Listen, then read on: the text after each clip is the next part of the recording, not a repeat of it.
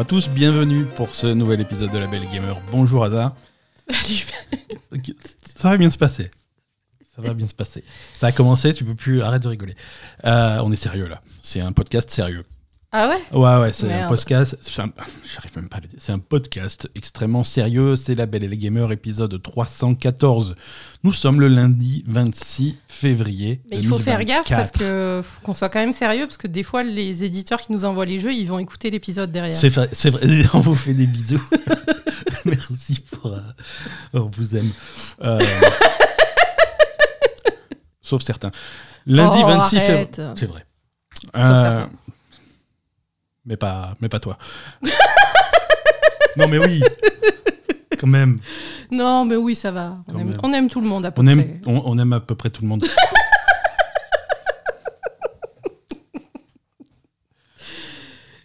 Est-ce que ça va Tu as l'air. euh, tu as l'air de d'avoir bu en fait.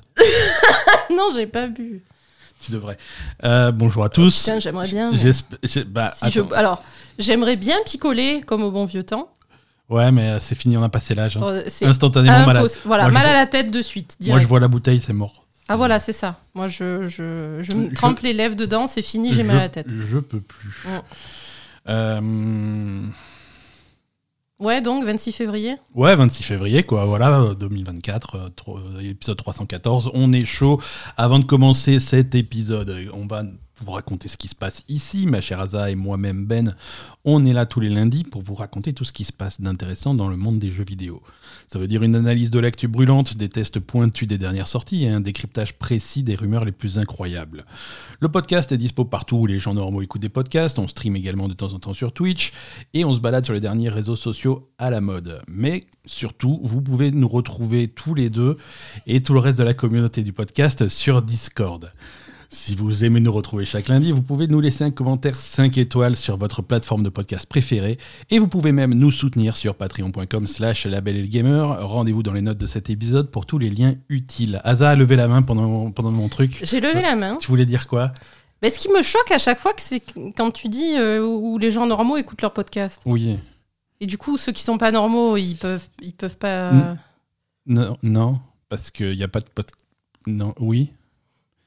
Bon, je changerai la phrase. si J'aime pas les gens normaux. Nous, on n'est pas normaux. euh. Si, on est c'est nous qui établissons la normalité. si tu Ah, veux. voilà. Voilà. Hein. Ça, ça va. rentrez dans le rang, tous, qui nous écoutez. On va établir la, Voilà. la norme, hein, normalement. Exactement. Normalité, je sais pas si ça existe. Maintenant, oui. Arrête de me brimer, tu vois, je veux dire. Donc, nous établissons la norme normalisée de normalisation. Exactement. Fatigué. Euh, Putain, je t'ai déjà gonflé. euh. ouais, mais instantanément. Ouais, je sais. Euh, un, petit, alors plusieurs petits mots déjà. Euh, cette semaine, vous avez eu droit à un épisode DLC si vous l'avez pas encore écouté. Je suis jamais invité aux épisodes DLC. hein. Si tu es invité, tu ne viens jamais. C'est pas vrai, là, tu m'as même pas, tu m'as même pas dit. Tu m'as dit, oh, je vais enregistrer un truc avec Aeko mercredi soir. Tu m'as planté là devant la télé. Bah Tiens, ouais. regarde Netflix, je vais faire un truc avec Aeko. Voilà, je t'ai mis devant Netflix, je t'ai mis la télécommande dans la main. et je sais que ça, généralement, je suis tranquille pendant deux heures après. C'est vrai. C'est vrai, ça a marché. Donc ouais, prochain, prochain, tu seras là. Euh, Non, non, mais non. Je... Si, maintenant que tu l'as dit, t'as pas le choix. Les gens réclament ta présence. Les gens réclament ma présence. Absolument. Arrête. Alors que d'autres euh, réclament à ce que tu, euh, que tu meurs. Ben oui. Voilà, non, c'est pas gentil les gens. Euh, donc, bah, du coup, je viens pas s'ils réclament à ce non, que il faut. bah, justement, on va pour les envoyer chier, pour, pour les faire chier. Pour les faire chier. voilà, c'est ça, ça le principe, tu vois.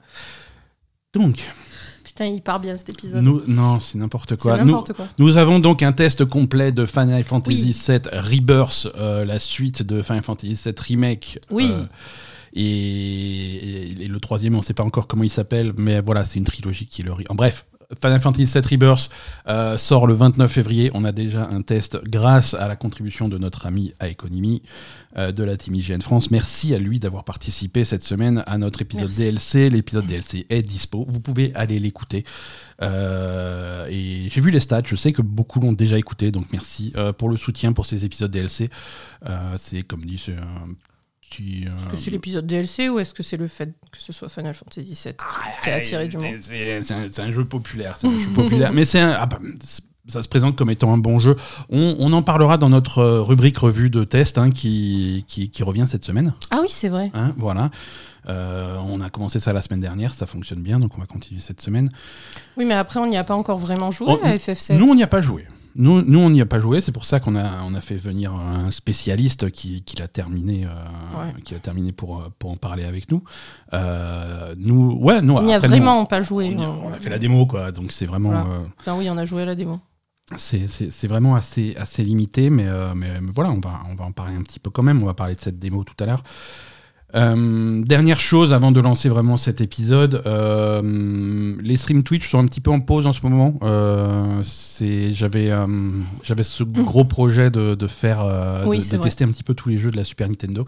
Ça fait quelques semaines qu'il n'y a pas eu de stream. On, est comme une- vous le savez, on a perdu Poupie il y a Voilà. quelques semaines, donc on, on a pris un petit peu de temps quand même pour, on, on a une pour se reposer un petit peu. on enchaîne de périodes un peu compliquées en période un petit peu compliquée, effectivement, là, avec, avec ce qui s'est passé avec, avec cette pauvre poupie. euh, ça nous a un petit peu occupé pendant quelques temps. Et là, j'enchaîne sur euh, une période chargée d'un point de vue boulot. Euh, je serai rarement, euh, rarement là en semaine à la Ouais. maison pour streamer. Je serai beaucoup euh, en déplacement sur la route, donc c'est pas idéal. Euh, donc voilà, le projet est en pause, entre parenthèses, pendant quelques, quelques temps, et, mais c'est quelque chose que je compte bien reprendre et terminer euh, dans, les, dans les semaines, dans les oui, mois puis qui tu feras peut-être. Là, ça sera moins régulier du coup, parce que comme le- les semaines, euh, tu risques d'être pas là. hein, Ouais, ouais. Donc, euh, mais peut-être que tu feras un stream de temps en temps sur, euh, Voilà, sur, sur autre autre chose, euh, ponctuel. Pour, Voilà. euh, Voilà, mais le stream, peu, voilà, mais les streams réguliers du mardi soir, pour l'instant, c'est entre parenthèses parce que le mardi soir, je suis pas là. Souvent. Euh, voilà. C'est ça. Donc, euh, enfin, en gros, jusqu'à ce qu'on ait déménagé en En gros, Haute-Savoie. c'est ça. En gros, c'est ça. En gros, c'est ça. Parce qu'en parce que- gros, il commence à bosser en Haute-Savoie et on a toujours Voilà. pas vendu à Marseille. Donc, on, est sur. euh, ceux, qui suivent le podcast depuis un moment savent qu'on est en, depuis un petit moment maintenant en plein milieu d'un projet de déménagement lié euh, partiellement à mon boulot. On n'a pas encore déménagé, on est toujours à Marseille. Par contre, le boulot, lui, il a déménagé. Aller bosser là-bas. Et ça va faire pas mal d'aller-retour, ça va être compliqué. c'est ça. On va, on va commencer à parler des, des, des jeux auxquels on a joué cette semaine. hein, assez chargé. Asa, Oh, mais j'en peux plus. Il faut qu'ils arrêtent de sortir des jeux. des bons jeux. Mais c'est ça le problème. Tous les jeux qui sortent, ils sont bons. On a tous envie de les faire. C'est une catastrophe en ce moment. Vous voulez pas sortir un mauvais jeu Vous là voulez pas sortir des trucs de merde comme. euh, Je sais pas. Après-. Ah, mop. Pardon. Ça, au moins, on n'a pas envie d'y jouer, tu vois. C'était gratte. Pourtant, j'y ai joué. Ben oui, ben c'est pour ça que je le dis, parce que je sais que tu vas dire que c'est nul et que tu y as rejoué. Euh, ouais, j'ai rejoué. Alors, on va pas parler de ça tout de suite, mais on en parlera. Ouais, j'ai rejoué à Skull and Bones. Euh, Et t'es pas content, hein j'ai-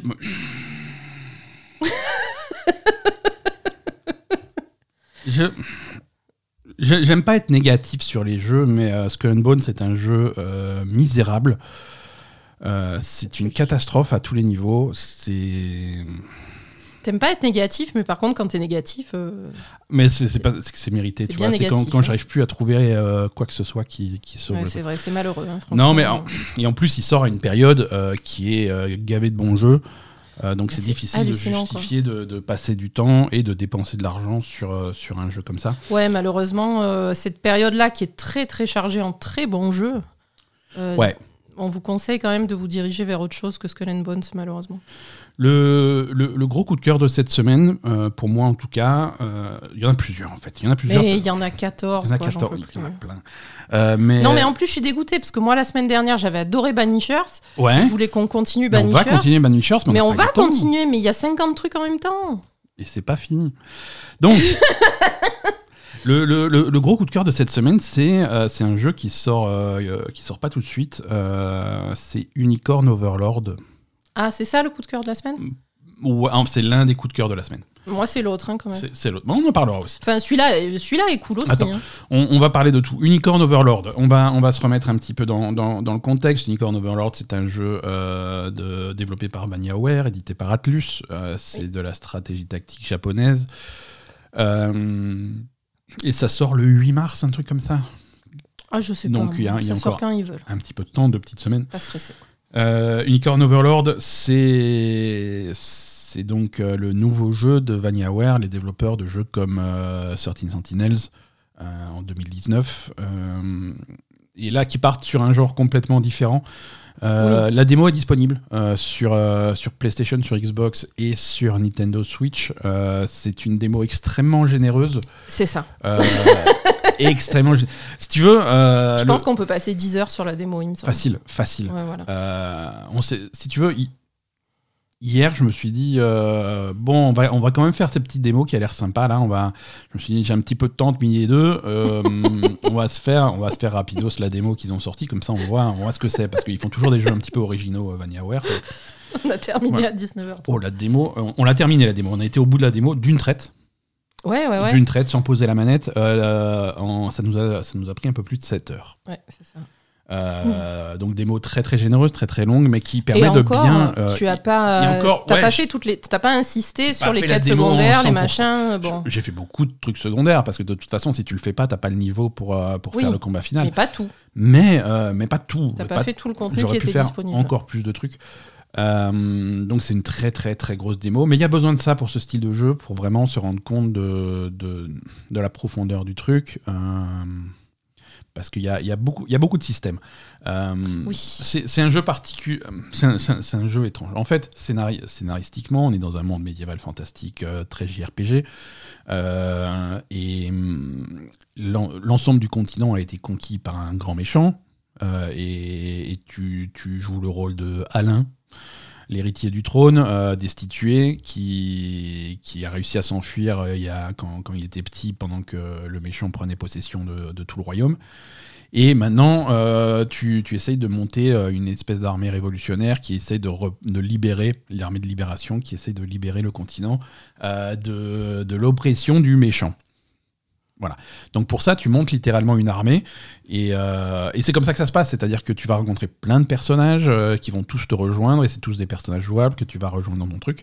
Et Oui, et c'est des différentes unités de tes, de Voilà. tes batailles. Quoi. et en fait, tu, tu- tu vas faire des batailles à assez grande échelle, euh, où, tu vas, où tu vas monter des petites unités de 2, 3, 4 personnages que tu vas envoyer chacun d'un côté, donc vraiment pour faire, pour, faire de, la, de la stratégie Mm. à, grande échelle sur la carte. Et ensuite, voilà, tes unités vont rencontrer, euh, donc ça, ça se balade en temps réel, euh, assez lentement, mais en temps réel. Ils vont se balader sur la carte et ils vont rencontrer des unités ennemies euh, et des trucs comme ça. Et là, il va y avoir des combats qui vont se déclencher entre ton unité et l'unité ennemie.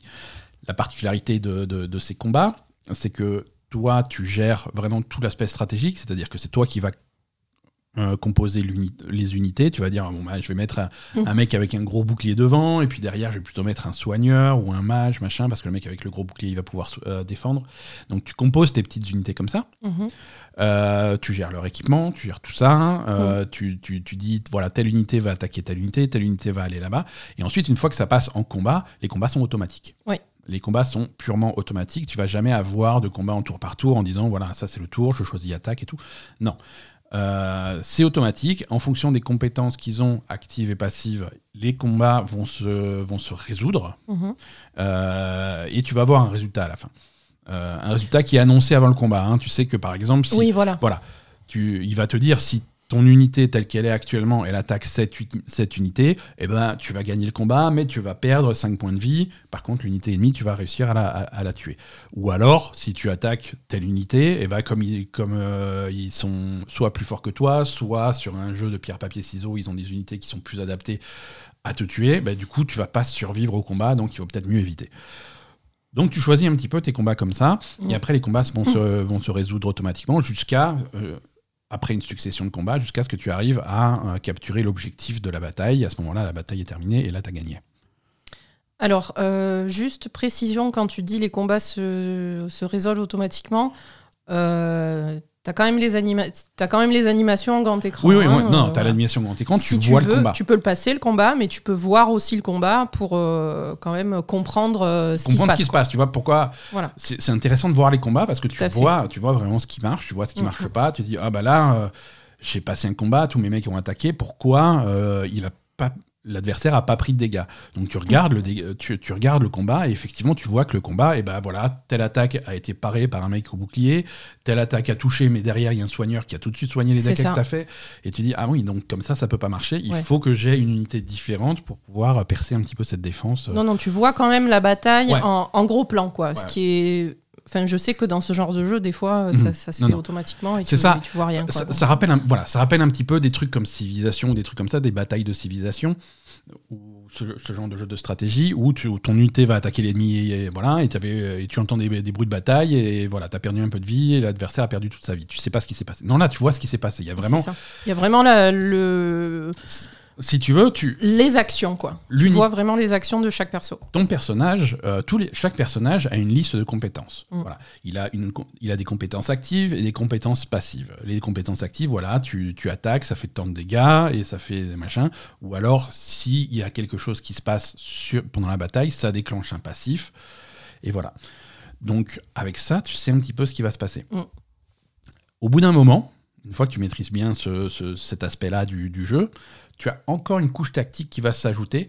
Tu as un système extrêmement complet de scripts euh, qui vient se mettre en place. Mhm. Et donc, chaque compétence, tu vas pouvoir la régler. Ah, ah bon? Voilà. C'est-à-dire que, par exemple, je prends un exemple assez simple, ton Mhm. personnage principal a une attaque assez basique Mhm. euh, qui fait des dégâts et qui te rend euh, 25% de ta vie. Super. Mais, effet secondaire, si jamais tu tues un adversaire avec cette attaque, Ouais, ça te redonne encore 25% de vie en plus. ok. Hein? Donc c'est efficace si tu arrives à tuer un adversaire. Donc Mm. ce que tu peux faire, c'est que tu prends cette compétence, tu vas la régler et tu vas dire si mes points de vie sont inférieurs à 50%, Mhm. alors taper en priorité l'unité qui a le moins de vie pour avoir plus de chances de le tuer. Oh, j'avais pas vu ça. Ouais. Et donc et chaque skill indépendamment, tu vas pouvoir le régler. Oh, ça c'est bon Voilà. ça. un, un personnage qui a des soins, tu peux lui dire, si jamais il y a personne dans le groupe qui a moins de 75% de vie, Tu soignes pas, tu attaques. ne soigne pas, Mhm. attaque, c'est pas grave, on n'est pas attendu à ce point-là. Ne, ne- ne claque pas tes soins dès qu'il y a le moindre point de vie qui manque. Mhm. Voilà, Ou alors, quand tu soignes, tu soignes celui qui a le moins de vie, ou j'imagine ce genre de truc. exactement, Mhm. exactement. Euh, les archers sont efficaces contre les mages. Tu peux dire, bon ben voilà, si tu as une attaque à distance à l'arc, cible d'abord euh, d'abord les priorités. Donc tout ça, c'est c'est des... Ah, ça, j'avais pas vu, tiens. Donc tu peux passer des heures Mais c'est trop bien. à configurer tes personnages pour qu'ils se comportent comme tu veux en combat Mm. et qu'ils soient plus efficaces ou moins efficaces. Et ça, tu peux le faire à tout moment, c'est-à-dire qu'avant un combat, tu dis, bon, bah, ce combat, il est un petit peu difficile, ça passe pas. On revient en arrière, on revoit la stratégie. Euh, pourquoi ça passe pas? C'est parce qu'il y a un mec qui a un gros bouclier et dès que je lui fais du dégât, derrière, il y a le mec qui va soigner. Mhm. Euh, donc peut-être qu'on va tuer le mec qui se soigne d'abord. Donc voilà, où, tu vois, tu vas régler tes trucs à chaque combat. Mm.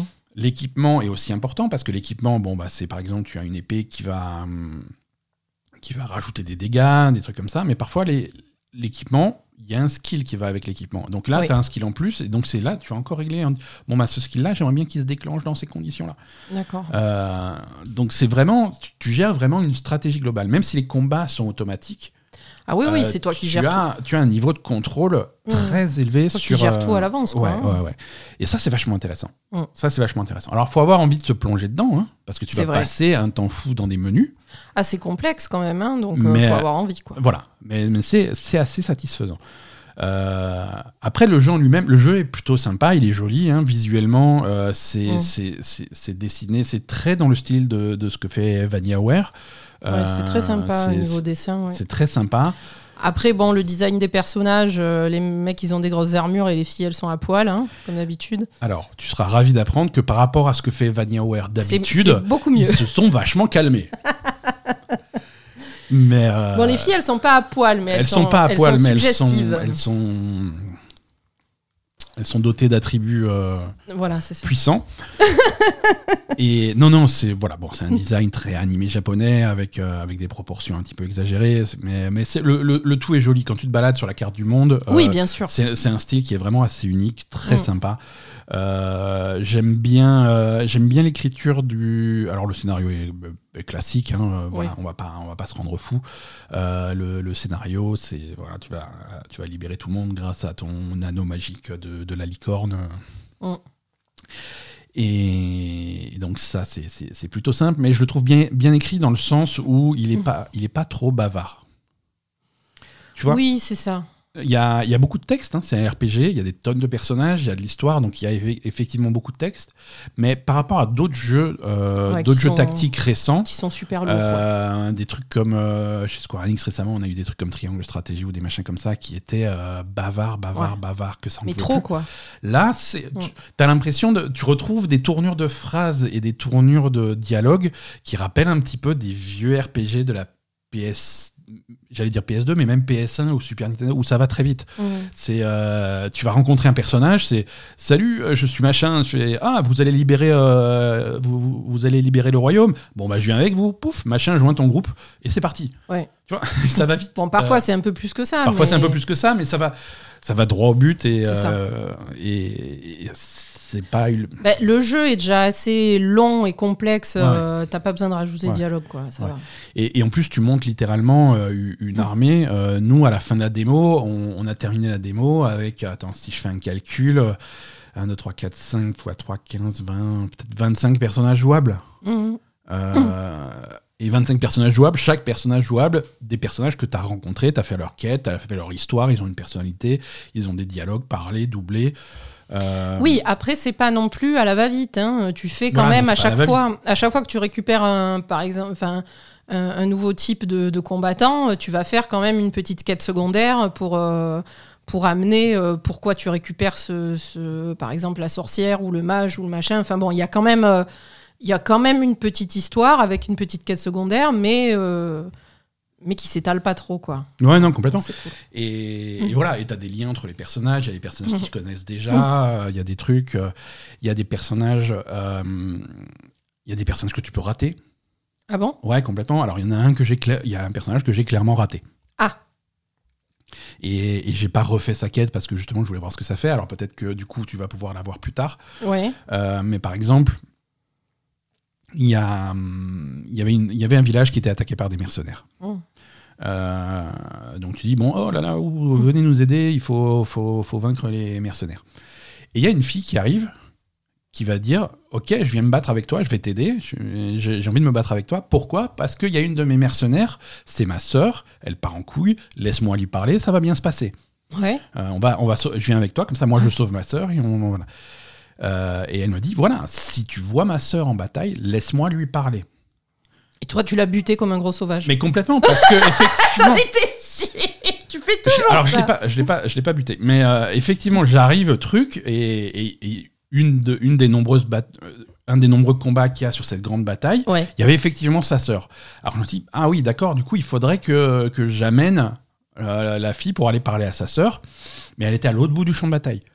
Et, et le temps qu'il arrive, le combat était fini. Euh, J'ai battu sa sœur, et sa sœur, je l'ai pas tuée, mais elle s'est enfuie. Et à la fin du truc, euh, à la fin du truc, tu as un dialogue qui dit Bon, voilà, on- ah, super, on a vaincu les, les méchants mercenaires, on les a mis en déroute. Par contre, je suis désolé, j'ai pas réussi à, à convaincre ta sœur de rester. Mm. Et elle dit Ok, d'accord, bah, du coup, je reste pas avec toi, je vais aller essayer de chercher ma sœur. D'accord. On se reverra peut-être plus tard. Alors après, il y a quelque chose.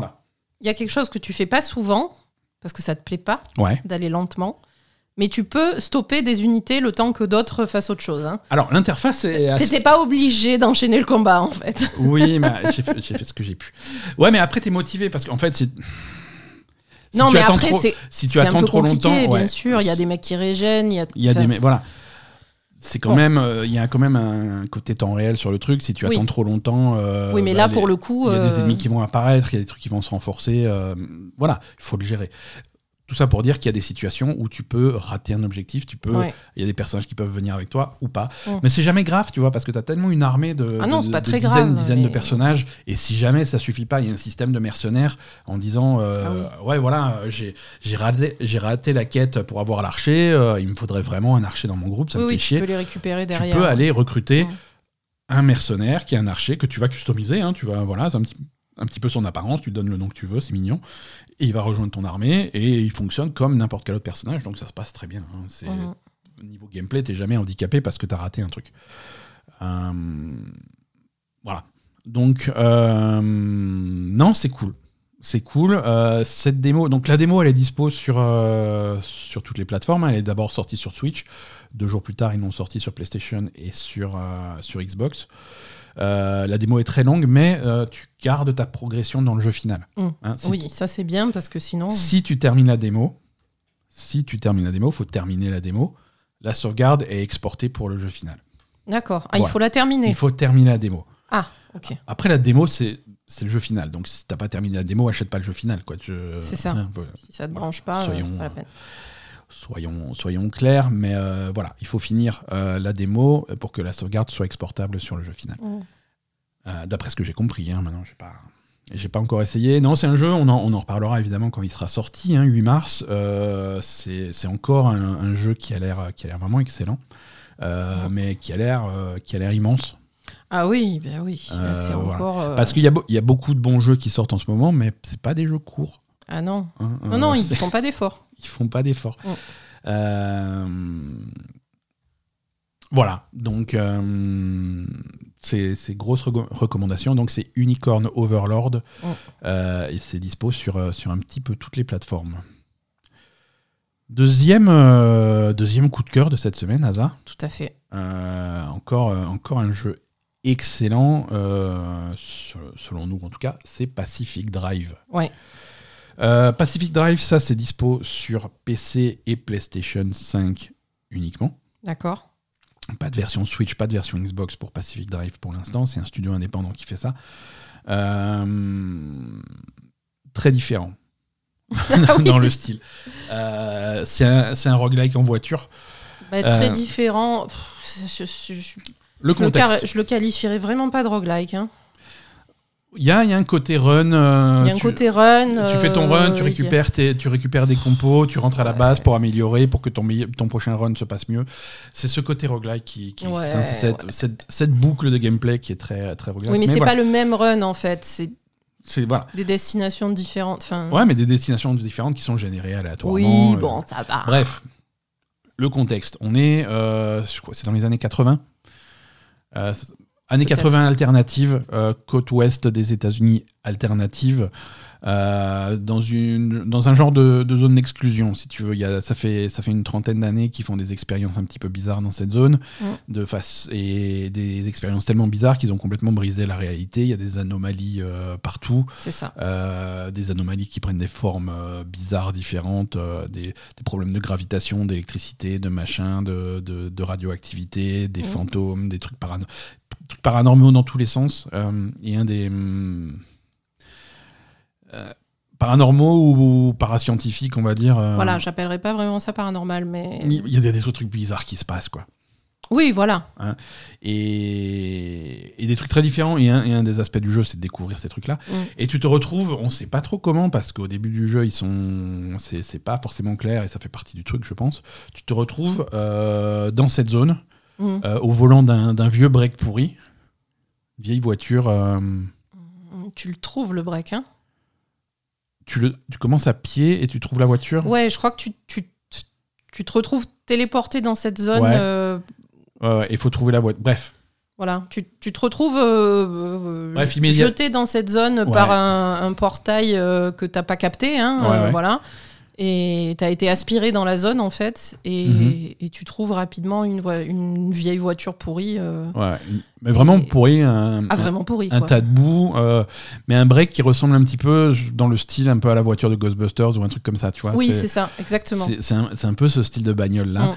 Euh, et donc tu, tu, tu prends cette voiture et tu roules et tu te retrouves et tu arrives à et et il y a des phénomènes paranormaux dans tous les sens. Il y a des tempêtes magnétiques, il y a des machins. Tu es un petit peu un petit peu perdu dans cette, am- dans cette ambiance là. Mm. mais une, une ambiance aussi également assez assez planante, assez euh, Tout à fait. ouais. parce- côté un petit peu un petit peu road trip c'est à dire que tu es dans cette voiture euh, il pleut tu mets tes essuie-glaces tu as la, la musique à la radio qui est assez planante euh, et ça donne une ambiance vraiment exceptionnelle et tu arrives tu, tu vas t'abriter dans un garage euh, que Et tu, trouves au tu- bout d'un moment Ouais, en fait, le garage, en fait, donc tu, quand tu es téléporté dans ce truc, Ouais. euh, tu as quand même, euh, je sais pas, une radio avec des gens qui te parlent. il y a des gens qui te parlent Voilà, il y a des gens qui te parlent. Alors, je sais pas comment tu les captes. C'est dans la radio ils te trouvent Voilà. Et- Ils, ils te trouvent et du coup, il y a quelqu'un qui t'indique ce garage. Et en fait, après, dans ce garage, c'est donc. euh, euh, ce- Enfin, ce garage, elle est pas là, hein, est géré par la scientifique qui avait, on va dire, provoqué, entre guillemets, euh, en tout cas participer aux expériences qui ont provoqué le, le, bordel, quoi. Ouais.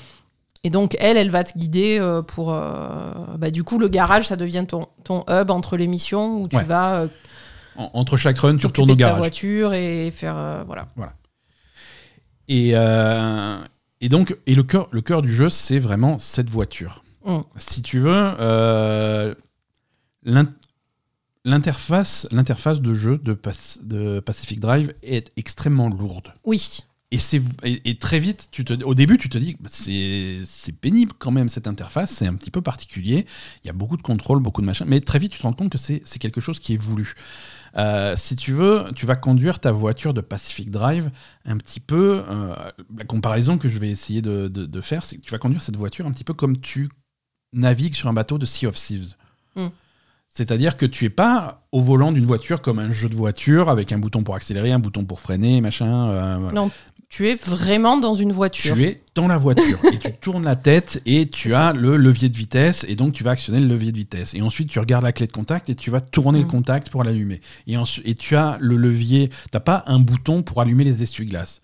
Tu as un bouton pour actionner le levier que tu regardes, donc tu regardes les essuie-glaces et tu les allumes. Mm. Tu, tu, regardes le truc des phares, tu, tu, fais le levier des phares et ça allume mm. les phares. Et tu vas conduire comme ça, tu peux allumer ta radio euh, tu, et tu peux faire d'autres trucs. Euh, mais tu es vraiment. Euh, oui, et après, tu as, tu, as ce contact. Tu sors de ta voiture, tu ouvres la portière, tu, sors, tu refermes la portière. Tu claques la portière, tu la laisses ouverte, mm. tu penses à mettre ton frein à main quand tu es garé parce que sinon mm. elle va dévaler la colline, tu coupes le contact pour pas utiliser ton essence, ta batterie, mm. euh, tu fais le plein, alors tu fais le plein à la, alors, si tu es au garage à la pompe, tu vas récupérer le pistolet de la pompe, tu vas le mettre dans le trou du truc, tu appuies pour euh, machin. Tu, as vraiment cette relation fusionnelle avec la voiture qui est voulue, qui est lourde au début, surtout. Voilà, ah mince, alors c'est quel bouton pour faire ça? Au début, c'est lourd, mais une fois que tu t'y habitues, ça va. Mm-hmm. Euh, mais qui est, qui est voulu parce que le jeu est là. Le, jeu construit une relation entre toi et la voiture mm-hmm. fusionnelle qui est vraiment importante. Et la voiture a, un petit peu sa personnalité de ce côté-là. Tu sais ce que la voiture arrive à faire, ce qu'elle ce n'arrive pas à faire, tu, ses, avantages, ses défauts, et tu vas vraiment apprivoiser ça. Et tu vas, au fur et à mesure, upgrader ta voiture. Mm. Hein, au début, c'est vraiment un, vieux tas pourri rouillé, mais tu vas, au fur et à mesure, tu vas avoir suffisamment de composants, tu récupères de la ferraille, de machin, des caoutchoucs, des trucs, tu as un atelier de fabrication, et tu vas lui fabriquer une nouvelle portière, tu vois. Donc ta vieille portière en ferraille rouillée euh, pourrie, tu vas la remplacer par une belle portière en acier que tu vas mettre parce que tu as, tu as un arbre du grade, tu as développé les nouvelles portières, donc tu as les composants pour fabriquer le truc et tu vas dévisser la portière, l'enlever, mettre la nouvelle. Et là aussi, tout est animé, c'est-à-dire que c'est pas juste boum, je grade. Non, non, non, tu, non, tu fais, tu le fais. Tu y vas, tu mm. prends l'ancienne portière. L'ancienne portière, tu peux l'emmener à un truc pour, pour euh, la recycler, récupérer des matériaux. La nouvelle portière que tu as fabriquée sur l'atelier, tu la prends de l'atelier, tu vas la mettre, tu la. Tu vois, vrai, tout est vraiment très viscéral. Ouais. Moi, c'est ça que j'aime bien. chaque chose et chaque action a une importance, en fait. Voilà. Tu fais vraiment, tu fais vraiment les actions euh, pour, euh, pour t'occuper de ta voiture. Mm. Euh, et, et, après, une fois que tu as préparé ta voiture, tu pars sur des runs. Donc tu as une carte de la zone. Mm. Le but du jeu, c'est de trouver la sortie. Hein, avec des... Bon, après, tu as, une il y a une quête quand même. Hein. il y a une histoire principale. Il y a une histoire qui est. T'es guidé par une qui histoire est guidée donc justement par cette personne à la radio. Là aussi, ça participe un petit peu à, à l'ambiance un peu, un peu éthéré, un peu bizarre que tu as cette personne à la radio qui te parle. Euh, et, en fait, il y en a plusieurs, donc après, parfois, ils se parlent entre eux, ils te racontent un peu l'histoire du truc, tout ça. Donc, euh. Ouais, voilà, tu, tu, tu, suis un petit peu l'histoire. Et, donc après, tu, donc, tu te dis, bon, bah, je vais explorer un petit peu cette région de la zone. Euh, et, tu y vas, tu prends ta voiture et tu y vas. Et, comme il y a un côté roguelike, ces, ces régions que tu explores sont un petit peu générées plus ou moins aléatoirement. Mm. Euh, en fait, si tu veux, chaque région que tu explores, les routes sont fixes, mais les, les maisons, les trucs, les constructions, les, tout, tout, le reste est, généré aléatoirement. Donc tu arrives dans cette nouvelle région, tu explores, et là tu vas explorer à bord de la voiture. Tu vas arriver, euh, tu vas trouver au bord de la route la carcasse d'un camion abandonné. Alors tu vas t'arrêter avec ta voiture à côté, frein à main, on coupe le contact, on sort du truc. Tu as ton outil pour désosser euh, le, le- le camion abandonné, donc tu vas récupérer de la ferraille, du bout de verre, des machins, plein de matières premières. Tu vas charger le coffre de ta voiture, hop, tu refermes le coffre de ta voiture, tu reprends ta voiture, tu continues la route, et voilà. Et ensuite tu vas trouver une maison abandonnée. Là aussi tu vas fouiller, tu vas choper des trucs, des outils, tu vas récupérer un maximum de choses. Mm. Euh, tu récupères. Il y a aussi bon, des éléments d'histoire. Tu vas récupérer des enregistrements, des trucs comme ça pour comprendre un petit peu ce qui s'est passé. Tu vas observer des anomalies. Il se passe plein de trucs, évidemment. Euh, donc là, tu as la possibilité de scanner pour essayer de comprendre ce qui se passe, comment, comment lutter contre les trucs. Euh, tu vas avoir des, des anomalies. Ça va être des choses qui vont, par exemple, euh, t'empêcher de conduire correctement, qui vont déstabiliser ta voiture, des problèmes de gravité. Tu vas avoir des trucs qui vont abîmer ta voiture directement, qui vont te déplacer. Bref, c'est des choses qu'il va falloir gérer. Mhm. Donc tu fais un petit peu un zigzag, la route n'est pas toujours praticable. Euh, et tu as un système, une fois que si, si ta voiture est trop abîmée, ou si- au fur et à mesure la zone, la stabilité de la zone va se dégrader, Oui. euh, et, et progressivement ça va être de plus en plus le bordel. Quand c'est trop le bordel, quand ça commence à être ingérable, tu as la possibilité de récupérer de l'énergie, Mhm. d'utiliser cette énergie pour ouvrir un portail, et ce portail va te permettre de rentrer au garage. Ouais. Si tu arrives à faire ça sans mourir, eh ben, tu ramènes ta voiture au garage avec tous les composants que tu as récupérés. Et, et la boucle, c'est ça. Les composants, tu vas t'en servir pour euh, développer des, des nouveaux, des nouveaux upgrades, réparer ta voiture parce qu'elle revient pas indemne. hein. Ah non, elle prend cher à chaque Elle fois. prend ouais. cher à chaque fois, Mm. donc il va falloir réparer, rafistoler. Tu as des outils de rafistolage qui te permettent de, de réparer ton truc. Et, et donc développer des nouveaux trucs. Voilà, là j'ai j'ai suffisamment de composants pour développer les nouveaux phares plus efficaces, qui, qui coûtent moins de batterie, qui éclairent mieux. Ou alors les nouvelles roues, euh, qui sont plus stables, qui sont plus résistantes, ou voilà, ce genre de Mm. choses. Donc tu vas à chaque fois améliorer ta voiture ou ta base. Le garage aussi, tu vas pouvoir l'améliorer. Il y a un arbre d'amélioration qui est gigantesque. Ah oui. oui, oui. Euh, et et, et c'est vraiment c'est très addictif comme boucle. Alors c'est assez dur, hein, le jeu. C'est dur. Le, le jeu est violent. Ah oui, oui, t'as as raté des trucs plusieurs fois. ouais. Ouais, non, non, non. Ah, non, non, les runs réussis, là, j'en suis à 50-50. hein, oui, c'est vrai. 50-50, parce que quand ça, part, quand ça part en couille, ça part en couille. Ouais, voilà, ça peut être surprenant. ouais. Alors, et quand tu rates ton run, euh, bon, t'es renvoyé au garage, la voiture est une épave, euh, il y a un petit peu de travail pour la rafistoler pour qu'elle puisse repartir. Euh, tu perds une grosse partie de ce que tu avais trouvé pendant ton run. Tu as la possibilité de retourner au même endroit pour essayer de retrouver l'endroit où tu es mort et récupérer ce que tu avais perdu. Oui. Mais, euh, mais ouais, non, c'est difficile. C'est un jeu. Mais c'est à la fois difficile, à la fois quand tu rates un run, tu as quand même une, une- un truc qui s'appelle la gentille benne à ordures Ouais, et qui te, qui te fournit euh, des trucs. Quand vraiment t'es dans la merde, euh, elle, y a des. Elle pas, te réapprovisionne. C'est pas, c'est pas sans filet, tu vois. C'est voilà. ça. C'est tu, tu rentres avec une voiture, il y a plus de portière, il y a plus rien du tout. Voilà, t'as un truc qui fait bon, je te file une portière de base pour qu'au moins tu puisses repartir ça. pour te remettre sur les rails. Tu vois, c'est le jeu. Le jeu est à la fois difficile, mais à la fois il te laisse pas dans la merde. Ouais. Euh, et ça, je trouve que c'est vraiment appréciable. Mais c'est un jeu qui se veut volontairement frustrant. Euh, Mm. Je veux dire, le jeu euh, te met des obstacles, joue contre toi pour vraiment que tu aies cette impression de. voilà. Si tu veux, à un moment, si, si tu es dans un run et tu es à pied, tu es en train d'explorer une forêt où tu vois rien, alors tu as des fusées éclairantes, sauf que les fusées éclairantes, ça peut attirer des anomalies, donc euh, Mm. c'est compliqué et ça commence à mal se passer. Il y a de la radioactivité qui monte, tu veux repartir. Alors tu cours, tu cours vite jusqu'à la voiture. Tu rentres dans la voiture, tu arrives pas à... Ah non, j'ai- il y a le frein à main, tu desserres le frein à main, euh, tu remets le contact, le démarreur, il est pas forcément très bon. Donc tu sais, reprends deux fois, trois fois pour, euh, pour, pour que le moteur démarre. Tu repars. Oui, T'as c'est cette pression qui est vraiment, Mm. qui est vraiment sympa. c'est vrai. Qui est vraiment sympa et, et- et que j'apprécie beaucoup. L'ambiance est excellente. C'est c'est un jeu qui travaille son atmosphère, qui travaille son ambiance Mm. et, euh, et c'est c'est plutôt réussi. Je pense que c'est un jeu aussi qui peut, euh, qui peut faire peur. Je pense que c'est- il y, a- y a une certaine complexité. Mm. Euh, la prom- Mais toi, rappelle-toi la première fois qu'on a joué, les premiers runs qu'on a fait. Mm. Toi, ton, ton ressenti immédiat, c'est euh, j'ai rien compris. Au début, tu- il y a, Non, y a mais choses. arrête, je dis ça pour tous les jeux. Tu dis, non, mais tu dis ça pour les jeux. Et le fait que tu te sois endormi pendant la moitié du tuto, c'est. Je m'endors pour tous les jeux, arrête. Non, là, ça, ça, ça, non. Non, c'est- je non, non, suis- mais je suis. Le c'est un jeu qui est- C'est un jeu compliqué. Au début, il y a beaucoup de choses.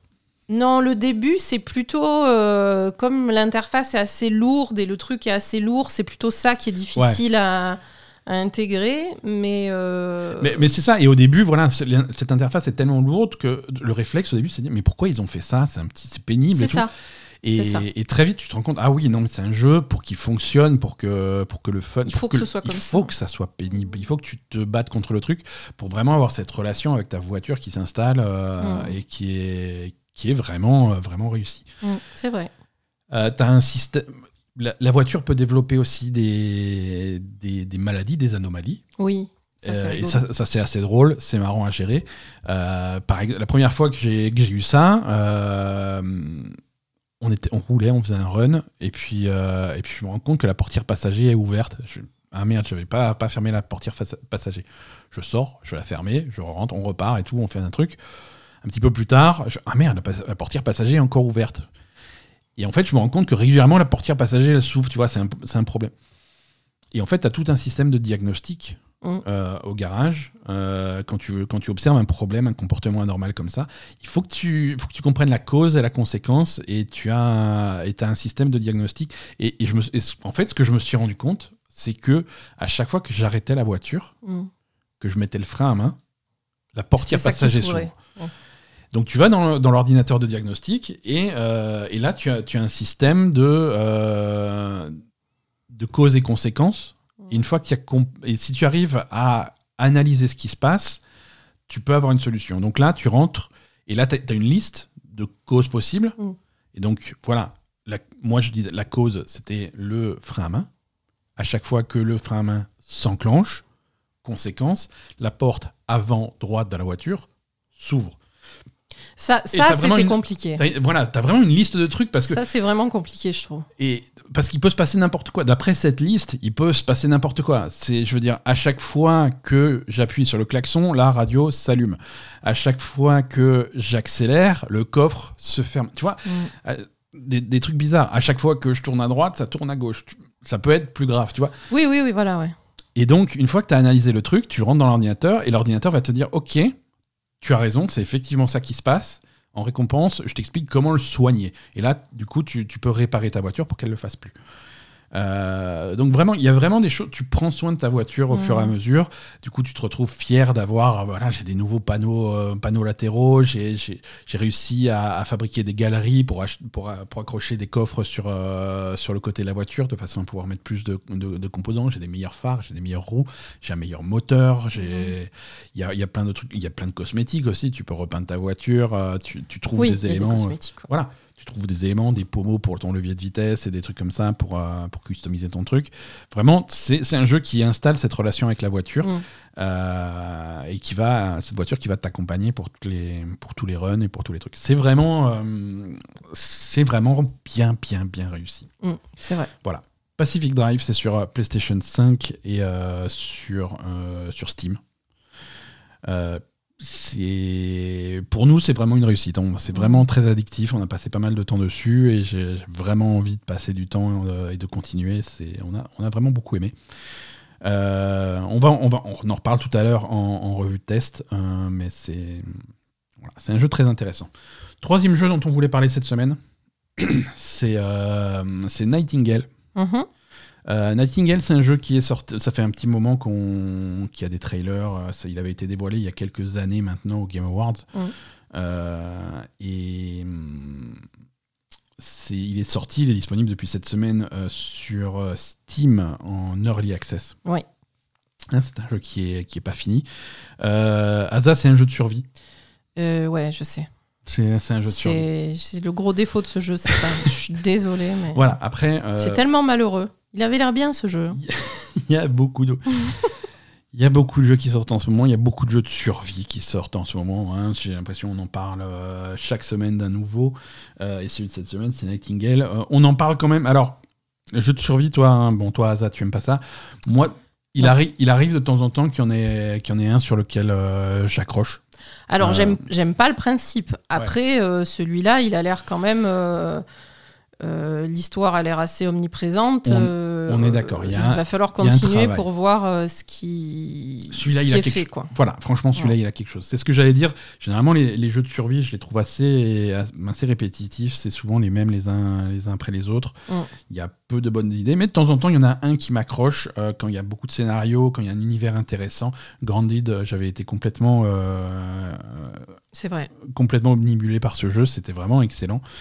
Euh, mais Grandid, euh, je, je l'avais trouvé excellent au début de l'Early Access. J'ai dit, bon, ok, ça a l'air pas mal. Je le mets de côté. On Ouais, va voir ce qui se passe quand il sera terminé. Et effectivement, quand le jeu est sorti en 1.0, j'avais vraiment adoré. Euh, j'avais passé des heures et des heures dessus. Nightingale, c'est pareil. C'est-à-dire que là, ce que je vois, euh, C'est un gros extrême- potentiel. C'est un très gros potentiel. C'est extrêmement intrigant. Euh, c'est, hum, tu fais, tu fais un petit peu, tu es un, un explorateur de monde. Mhm. Hein, tu, es, tu es projeté dans ces mondes parallèles. Euh, et, et en fait, le, le concept, c'est que tu, as, tu vas t'installer dans, un monde, euh, dans un monde un petit peu bizarre.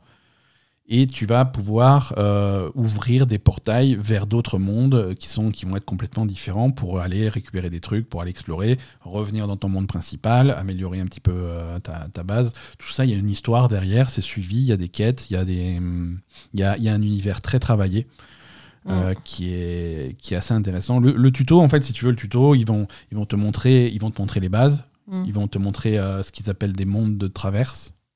Ouais, ça, c'est plutôt des mondes, euh, des petits mondes, en fait, qui sont mondes, entre ouais. deux. C'est voilà. des, tout petits mondes, tu y vas. euh, ils vont te- voilà, ça c'est un monde un petit peu, un petit peu forestier. Tu y vas, on va t'apprendre à faire hein, ton premier feu de camp, ton premier truc. euh. Oui, parce qu'en fait, à la base, le scénario, c'est que tu te déplaces entre les mondes, euh, mais. J'ai pas super bien compris non plus. Euh, c'est un truc avec les fées, en fait. Hein.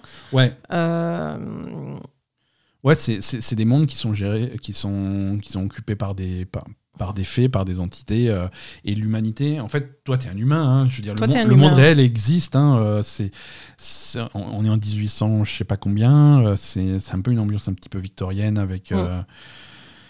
euh, tu, tu crées ton personnage, il a des origines, clairement. moi, j'ai un espèce de clochard parisien.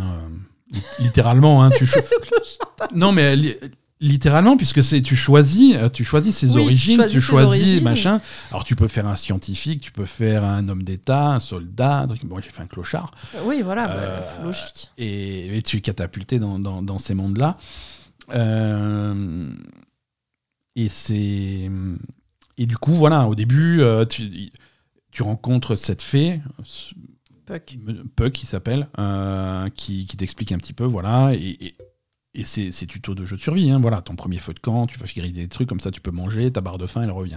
Allez, viens, Oui, je non, t'en- mais ça, c'est je t'en- nul. je t'emmène dans un Je veux autre dire, monde. après, voilà, il y y a quand même beaucoup de changements de monde. Ouais, Euh, et donc, tous ces changements de monde sont générés par la magie des fées, visiblement. ouais. Donc, euh, il y a des relations entre euh, les fées et l'humanité euh, qui se sont dégradées. Enfin, bon, il y, a- il y a quand même pas mal de il y a un trucs univers autour. qui est travaillé, ouais. Et, et donc, moi, c'est ça qui m'intéresse, hein, parce qu'après, faire un feu de camp et crafter une pioche, une pelle et un truc, c'est un peu toujours pareil, malheureusement. Ouais, ouais, et construire une mauvaise maison avec, avec des branches et des, et des cailloux. c'est vrai que c'est. Ben, moi, c'est ça, en fait. Tu vois, j'arrive sur un truc, ça a l'air super intéressant, puis après, ils te disent, ben, vas-y, fais un feu de camp et Il va faire griller des baies. vas et- faire griller des baies. fabrique- alors et- fabriquer la hache, la pioche. Oui, le machin, la torche, les le outils, machin. Voilà, les outils habituels. Donc ça, c'est c'est très, très, très classique. En tout cas, au début.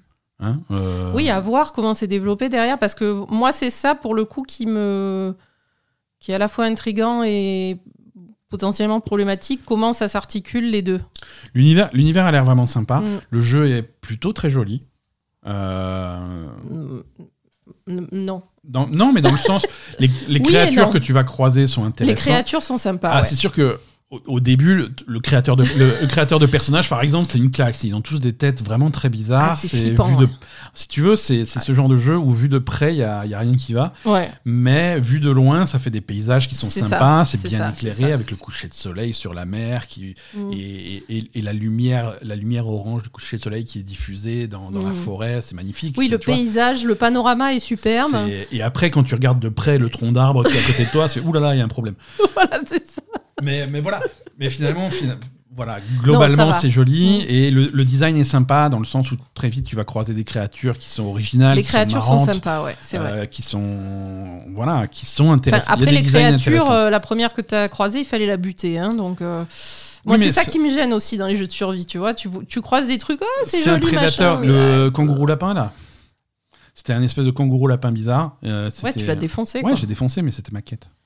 Ben oui, mais voilà, mais Pour récupérer des peaux, des os, de la viande et tout. ouais, voilà, mais ça, ça me pas, pas trop, pas trop mon truc. Mais, euh, mais le jeu, Mm. le jeu en a conscience, tu vois. Tu, ah, tu as, tu as pris une vie pour protéger la Oui, tienne, oui, machin. il faut pas que ça devienne euh, une habitude, sinon tu vas devenir un psychopathe. C'est pas ça qu'il a dit. C'est un peu, c'est un peu ça qu'il voulait dire. C'est un peu ça qu'il voulait dire. Mais non, voilà, c'est. Je sais pas, il y a beaucoup de choses qui sont, qui sont intéressantes, qui sont. Oui, ça va. qui, qui sont intéressantes dans ce jeu. Euh, le jeu se, se joue à la première personne. euh, et non, c'est c'est intriguant. C'est intriguant Mm. l'univers qu'ils ont fait. Donc après, euh, donc une fois que tu as fait ces premiers petits mondes de tuto, parce qu'il t'amène, voilà, tu es dans la forêt, ensuite il t'emmène dans le désert. C'est oula, dans le désert, euh, Il y a il, la chaleur. il fait chaud, euh, il fait machin, il faut rester à l'ombre, il faut fa- fabriquer un abri, il faut machin. Mm. Troisième monde, euh, c'est un espèce de marais. Oula, marais dangereux, il y a des créatures, il te faut des armes, il te faut des trucs, voilà. Mm. Et une fois qu'il- que tu as fait ces, ces mondes de tuto, il va dire bon, bah maintenant, installe-toi dans le monde que tu veux. Euh, donc tu choisis ton biome de, de départ. Tu dis bon, bah, j'ai j'ai bien aimé la forêt, j'ai bien aimé le marais, j'ai bien aimé le désert. Tu t'installes et tu commences à faire ta base entre guillemets définitive. Mm. Et là, euh, là, ça s'ouvre et ça s'ouvre à l'exploration. Et tu as la possibilité de générer des portails vers d'autres royaumes. Mm. Et tu as un système de cartes en fait qui est. Oui, c'est les cartes qui génèrent des portails. Mais c'est pas des cartes. Ça ressemble à des euh, cartes. C'est pas des cartes de tarot, tu vois, mais c'est un petit Oui, peu ça ça. ressemble un peu. ouais. Dans- Mais les cartes te permettent juste de générer un portail. C'est pas un jeu de cartes. Non, c'est pas un hein. jeu, pas un jeu de cartes. Hein. Y a pas, c'est pas du deck building. Non. Mais euh, tu vas dire, voilà, je veux. En fait, tu vas choisir la carte majeure qui va dire le type de monde que c'est. Alors Mm. ils ont des, ils ont ce qu'ils appellent les mondes de traverse, qui sont juste des tout petits mondes où tu vas aller, euh, Mm. tu, tu vas aller, tu reviens. Ils ont des mondes un petit peu plus majeurs. Ils ont des mondes.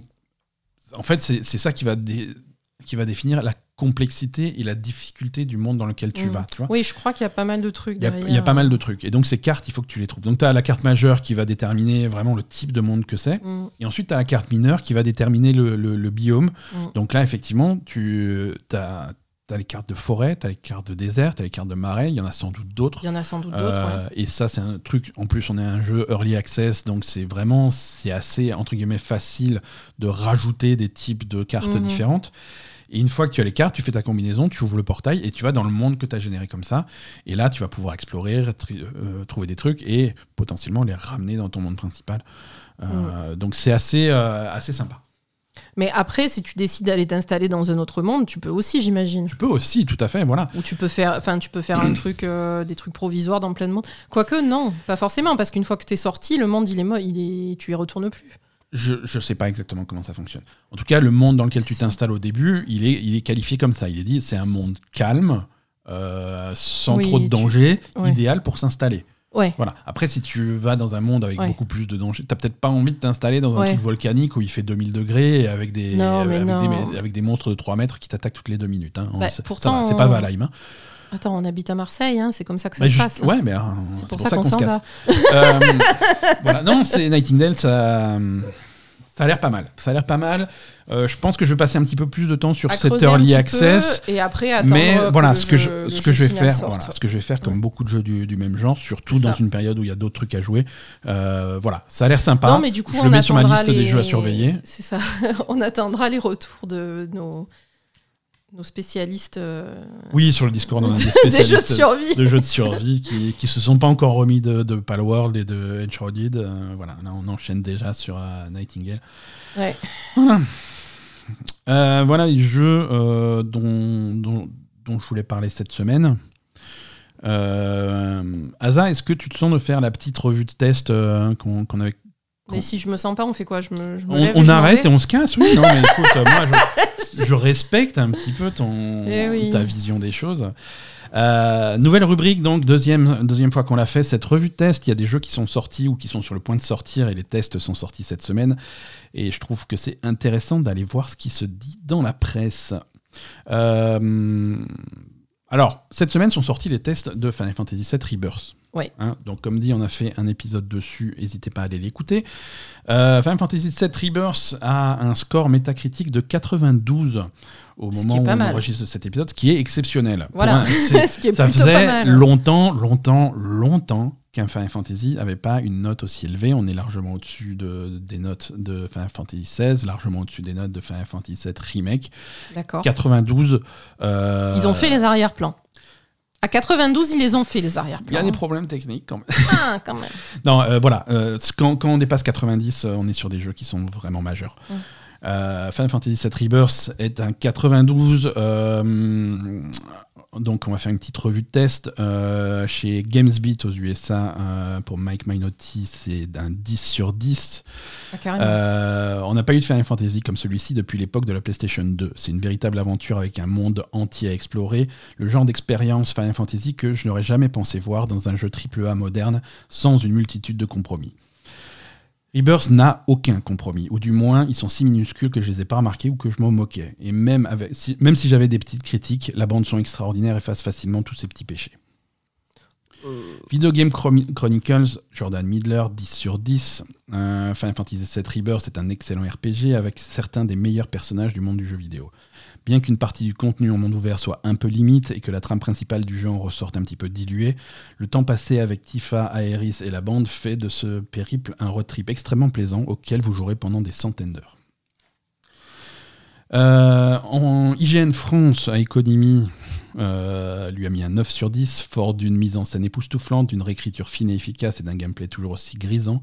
Rebirth souffre d'un monde ouvert répétitif et peu inspiré, et c'est bien là son seul défaut. Donc voilà, ça c'est ce qu'on entend un petit peu à gauche à droite, c'est qu'on a, on a du contenu un petit peu open world qui est parfois un peu répétitif et qui est vraiment là.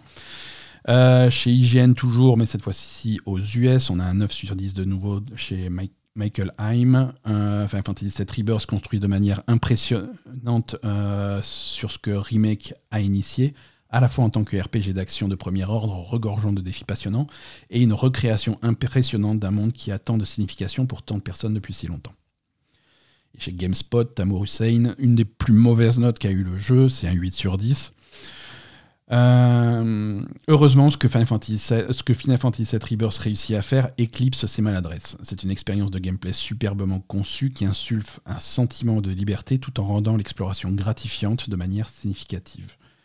Un gameplay affiné qui fait de la synergie entre les personnages un point focal insuffle une nouvelle vie dans le combat fluide et satisfaisant tout en renforçant les thèmes sous-jacents de l'histoire. Voilà, donc vraiment, vraiment des notes positives pour ce, pour ce FF7 Rebirth. Ok. Euh, beaucoup de qualité au niveau, au niveau des combats, au niveau de la synergie entre les personnages, entre, euh, au niveau de l'histoire. Les, les seuls défauts qu'on qu'on voit sont, sont peut-être, comme dit, au niveau de, de de l'open world, ouais. d'une partie du contenu optionnel open world qui est un petit peu, un petit peu du rembourrage parfois. Mhm. Euh, donc, euh, donc à voir, comme dit, moi j'ai hâte d'avoir le, le jeu en main. On a fait la deuxième démo de, de FF7 Rebirth, toi et moi. Euh, cette deuxième démo était un petit peu, un petit peu plus violente que la première. C'est une deuxième Ah démo oui. qui, est, qui, est, hum, qui est un petit peu focalisée sur des, sur des combats un petit peu difficiles. Voilà, ça te met au cœur du truc alors que t'as pas vraiment le jeu en main à ce moment-là, vu que c'est une démo. Euh, C'était un peu galère, ouais. c'était un petit peu galère, mais tu finis par, euh, par prendre le coup de main. euh, voilà. Mais c'est intéressant. Le jeu sort, euh, sort cette semaine, il sort jeudi. Donc on aura l'opportunité de tester ça un petit peu plus. Pacific Drive. Encore? On vient d'en parler. On vient d'en parler. Petite revue de test de Pacific. Drive. Pacific Drive qui lui n'a qu'un 78 sur Sérieux. Eh ben écoute, les gens, euh, Ils ont rien compris, hein les gens, ils sont un petit peu, un petit peu difficiles.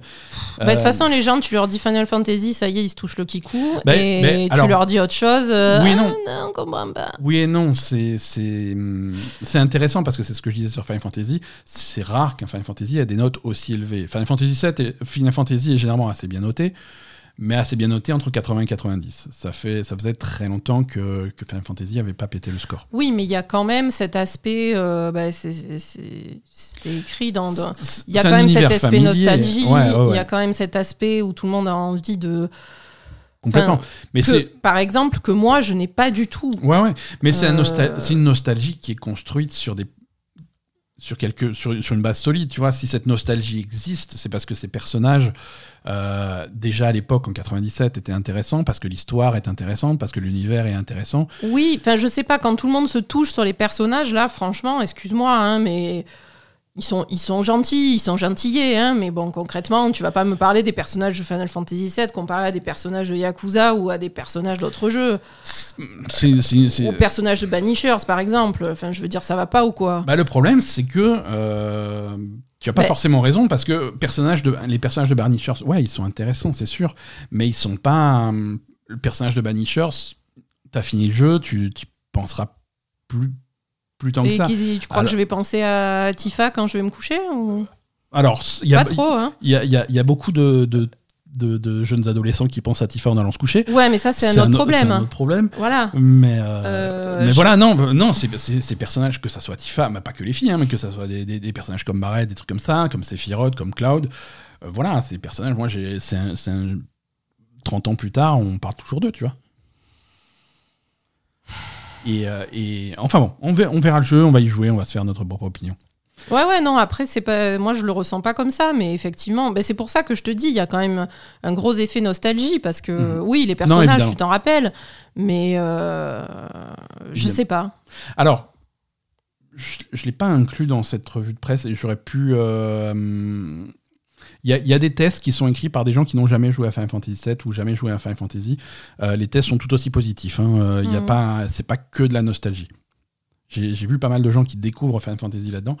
Alors, et c'est un défaut. euh, ça, c'est un défaut que j'ai pas noté là-dedans et on en reparlera la semaine prochaine quand on parlera plus profondément de, de FF7 Rebirth. Mhm. Euh, Square Enix vend FF7 Rebirth comme un jeu indépendant. En disant, oui, voilà, il n'y a pas besoin d'avoir. Tu peux pas importer une sauvegarde de FF7 Remake, c'est un jeu qui repart de zéro, c'est un jeu complètement indépendant. Euh, attention, c'est pas vrai, c'est pas un jeu indépendant. Tu Ah. ne vas rien comprendre à l'histoire si tu n'as pas fait remake. Ah, c'est vrai? Ah, Ah, d'accord. c'est une suite directe de remake, c'est la suite de cette aventure, ça commence à la fin de la précédente vrai. directement. ouais, ouais. Euh, et c'est un jeu qui a une histoire et un univers complexe. Euh, si a- t'as pas fait tu n'as pas besoin de euh, faire Final Fantasy VII pour faire les remakes. Si tu as fait l'original et que tu fais les remakes, euh, tu vas avoir. euh, ça, ça va, ça va rajouter une couche intéressante parce qu'il y a des choses qui se passent pas exactement de la même façon, donc c'est marrant d'avoir cette, euh, cette perspective. Mais tu peux commencer par remake et faire cette trilogie pour découvrir l'histoire. Mais il faut commencer par remake. C'est- hmm. C'est vraiment une suite et si tu as pas fait la première partie, c'est compliqué. D'accord. C'est compliqué. Euh, Oui, donc Pacific, Donc, Drive. Pacific Drive. Pacific Drive, 78 sur Metacritic Ouais, au c'est moment un où peu on- bas. C'est c'est un. Mais voilà, c'est un peu bas parce que c'est un jeu qui qui chope pas des 10, qui chope pas trop des 9. Euh, chez, chez IGN France, alors voilà, 8 sur 10 par euh, Erwan Lafleuriel, le patron. Euh, quelle que soit la manière dont on aborde Pacific Drive, c'est l'ambiance qui prévaut. Le ton, l'environnement visuel, sonore, la bande originale, l'écriture des personnages, les sensations de conduite, l'aventure qui peut tourner au drame à chaque instant. On sent qu'Ironwood Studio a vraiment misé sur le fait de marquer durablement le joueur avec finalement les moyens d'un jeu indé. Nul doute qu'on aurait pu aller plus loin dans le scénario, dans le gameplay, euh, mieux les- lier les, les lieux entre eux, créer une progression encore plus maîtrisée pour un final parfait. Mais l'imperfection fait aussi partie de son charme. Et je trouve que euh, c'est une phrase importante. L'imperfection fait aussi partie de son charme. C'est ce qu'on disait. L'interface est, pénible, mais c'est vraiment c'est fait pour quoi. Hmm. Chris Tapsell pour GameSpot aux US a donné un 8 sur 10 également, avec sa merveilleuse profondeur tant dans l'histoire que dans le gameplay. Pacific Drive est un succès. Il cherche à créer un monde qui s'intègre dans un style, mais apporte sa substance. L'évolution d'un amas de boulons peu fiable à un bolide amélioré est fascinante. Que vous découvriez les nombreux mystères du jeu ou amélioriez votre charrette pour, vo- pour votre prochain voyage. Bien que le jeu puisse être particulièrement difficile à déchiffrer, les options de difficulté aident à contrebalancer certains de ses aspects les plus accablants. Ça, c'est vrai qu'on n'en a pas parlé. Il y a, il y a plein d'options dans les menus, il y a plein d'options d'accessibilité qui font qu'on peut réduire un petit peu la difficulté ou ajuster des, des trucs. Voilà, ça c'est trop frustrant, ça j'arrive pas, ça ça me fait chier. Hmm. Tu peux régler ça sans problème. Quoi. Euh, pour IGN US, Sarah a mis un 7 sur 10, euh, un jeu de survie singulier immergé dans un monde troublant. Pacific Drive associe une gestion méticuleuse à, des excursions intenses qui mettront à l'épreuve votre endurance au volant. Équilibrer sa symphonie de système peut parfois être un processus excessivement pénible, mais la tension palpitante de chaque run suffisait à me maintenir sur le qui-vive, même à travers certains points un peu répétitifs. Voilà, donc, euh, donc ouais, c'est- un jeu qui est. euh, voilà, c'est l'imperfection qui fait son charme, c'est très vrai. Euh, et voilà. Non, après, effectivement, je comprends que ce soit pas forcément un truc qui branche tout le monde. hein. Ouais. Ça, c'est évident que c'est un jeu indé quand même qui est particulier, mais qui est justement super original. Ouais. Mais bon, voilà, c'est pas. C'est pas quelque chose qu'on voit souvent et c'est on aime ou on n'aime pas quoi. Non, c'est sûr, mais c'est un jeu original, c'est vraiment un jeu unique, Mm. euh, et je pense qu'il faut pas passer à côté. Ça c'est sûr. Un petit peu, un petit peu d'actu, Asa Oui.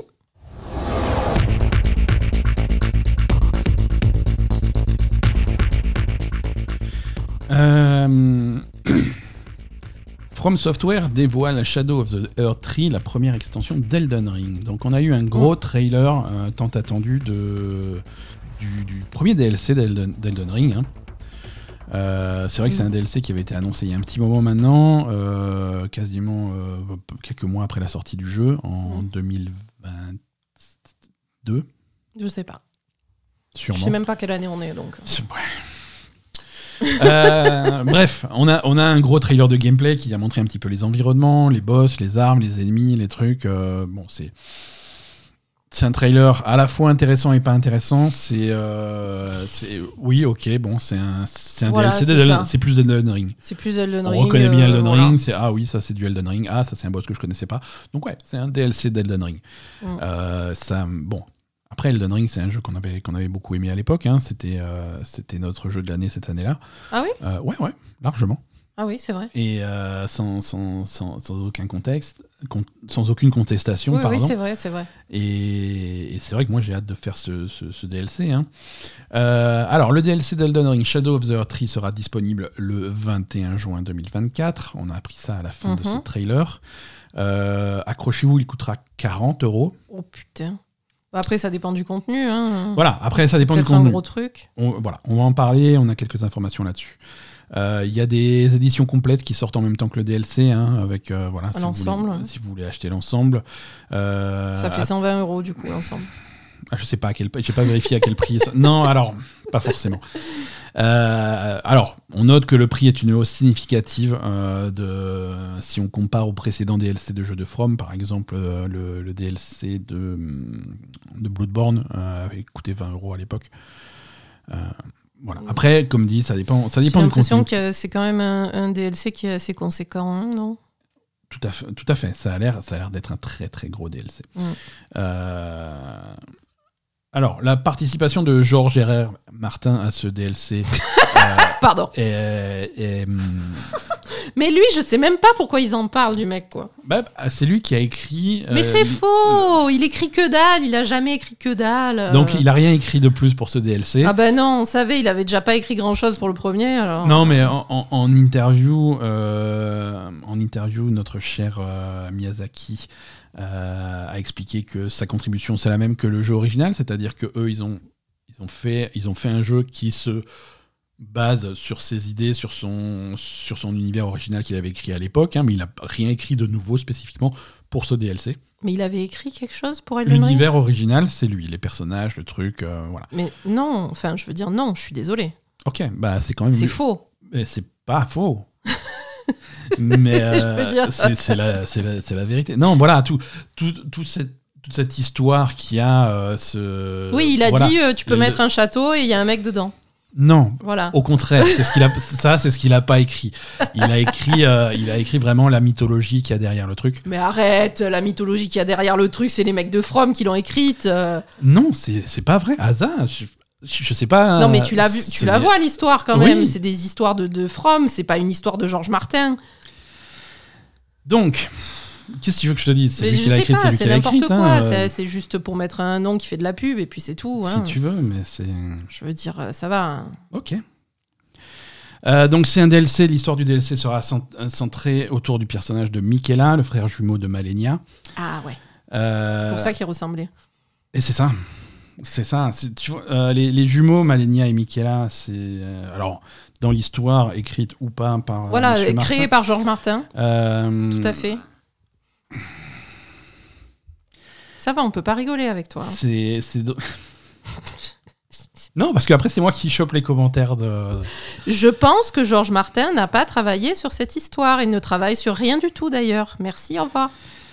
Donc, c'est centré autour de Michaela, le frère jumeau de Malenia. Euh, M- euh, Michaela, qui lui. Alors, ils, ont chacun, ils sont nés avec chacun une malédiction. Hein. Euh, Le Malenia avait son, son espèce de corruption violette bizarre. Là. Euh, Michaela, lui, sa malédiction, c'est de ne ja- jamais vieillir. Ah. Euh, ce qui est cool comme, euh, comme malédiction, finalement. Bah, tu meurs jamais, donc. Il ouais, est mais il a immortel, fait. du coup non, mais du coup, il a fait plein d'expéri- plein d'expériences, plein de manipulations pour essayer de vieillir parce qu'il voulait vieillir. Euh, c'est parti en live euh, et bon, c'est un petit peu, au- ça va être un petit peu au cœur de l'histoire de ce DLC.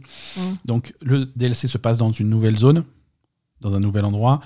Euh, la façon dont, y on, dont on y accède, c'est pas forcément clair, c'est pas forcément un endroit réel, c'est peut-être un monde de rêve ou un truc comme ça, ou un monde para- Parallèle. bref. Ouais, ok, ouais. Voilà.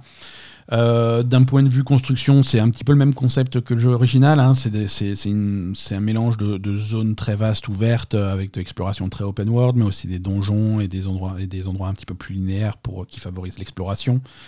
Euh, D'un point de vue taille, euh, d'après les interviews, c'est quelque chose qui est la zone du DLC est un petit peu plus grande que, que Necrolimbe. Necrolimbe, c'était la première grande région du jeu. D'accord. Donc voilà, il y avait beaucoup de rumeurs pendant le développement de ce DLC où on disait oui, c'est un- une étendue de jeu qui est aussi grande que le jeu original ou des trucs comme ça. Non, calmez-vous, pas du Faut tout. pas exagérer. Aussi grande que le jeu original, il faut. Cal- pas voilà, possible. pas du tout. Non, c'est de la taille d'une grande zone du jeu Mhm. original. Ce Euh, qui est pas mal, ouais. Ce qui est pas mal quand même. hein, ce qui est quand Bon, même après, à très 40 raisonnable. euros, euh, Voilà. même cher Euh, la zone. hein. Il y a 10 nouveaux boss. Ah oui. Euh, Ouais, après, il y avait, il y avait beaucoup de, de boss quand même dans les zones. Alors, Mais 10 boss, gros boss ou euh, moyen boss 10 bo- J'ai l'impression que voilà, c'est 10 boss majeurs. Oh. Euh, parce que, euh, oui, tu, tu as raison, dans Elden Ring original, il y avait, il y avait je crois que c'est plus de 160 boss hein, si tu fais, fais le total, mais il y en a beaucoup, c'est des répétitions, c'est des machins, c'est Oui, puis c'est des mini-boss. et enfin, c'est des mini-boss, c'est des trucs, voilà. Mais T'es des- content, mais c'est pas. Voilà. Non, là, il parle de 10 boss, de 8 nouveaux types d'armes. Bon, Ah des oui. tonnes de nouveaux équipements, mais des types d'armes nouveaux, il y en a 8. Donc, Inventé par Georges Martin. euh, c'est ça, exactement. Euh, c'est. Voilà. En tout cas, euh, ça, a- ça a l'air conséquent. Ça a Ouais, l'air vraiment conséquent. Prévoyez du temps, il y a beaucoup de jeux qui sortent. Vous voyez du temps, oui. 20 21 juin 2024. Euh, Emmanuel Macron a déclaré que la fête de la musique était annulée cette année pour qu'on puisse tous jouer à Shadow of the Earth. Emmanuel Macron, euh, avec la participation de Georges Martin, euh, Exactement. C'est lui qui écrit ses a discours. sanctifié ce jeu. C'est lui qui écrit tous ses discours. Non, ça a l'air cool. Ça a l'air cool, les designs sont toujours aussi fous. C'est Ah c'est- oui, voilà, non, non, le trailer, le trailer est vraiment, euh, est vraiment impressionnant et il y a plein de petits trucs cachés dans le trailer pour ceux qui sont fans de, de l'histoire de, Georges de Martin. Euh, euh, ouais, ouais, ouais. Il y a plein de, de petits fait- trucs cachés dans le trailer. euh, Il a regardé le trailer, il fait j'écris ça moi?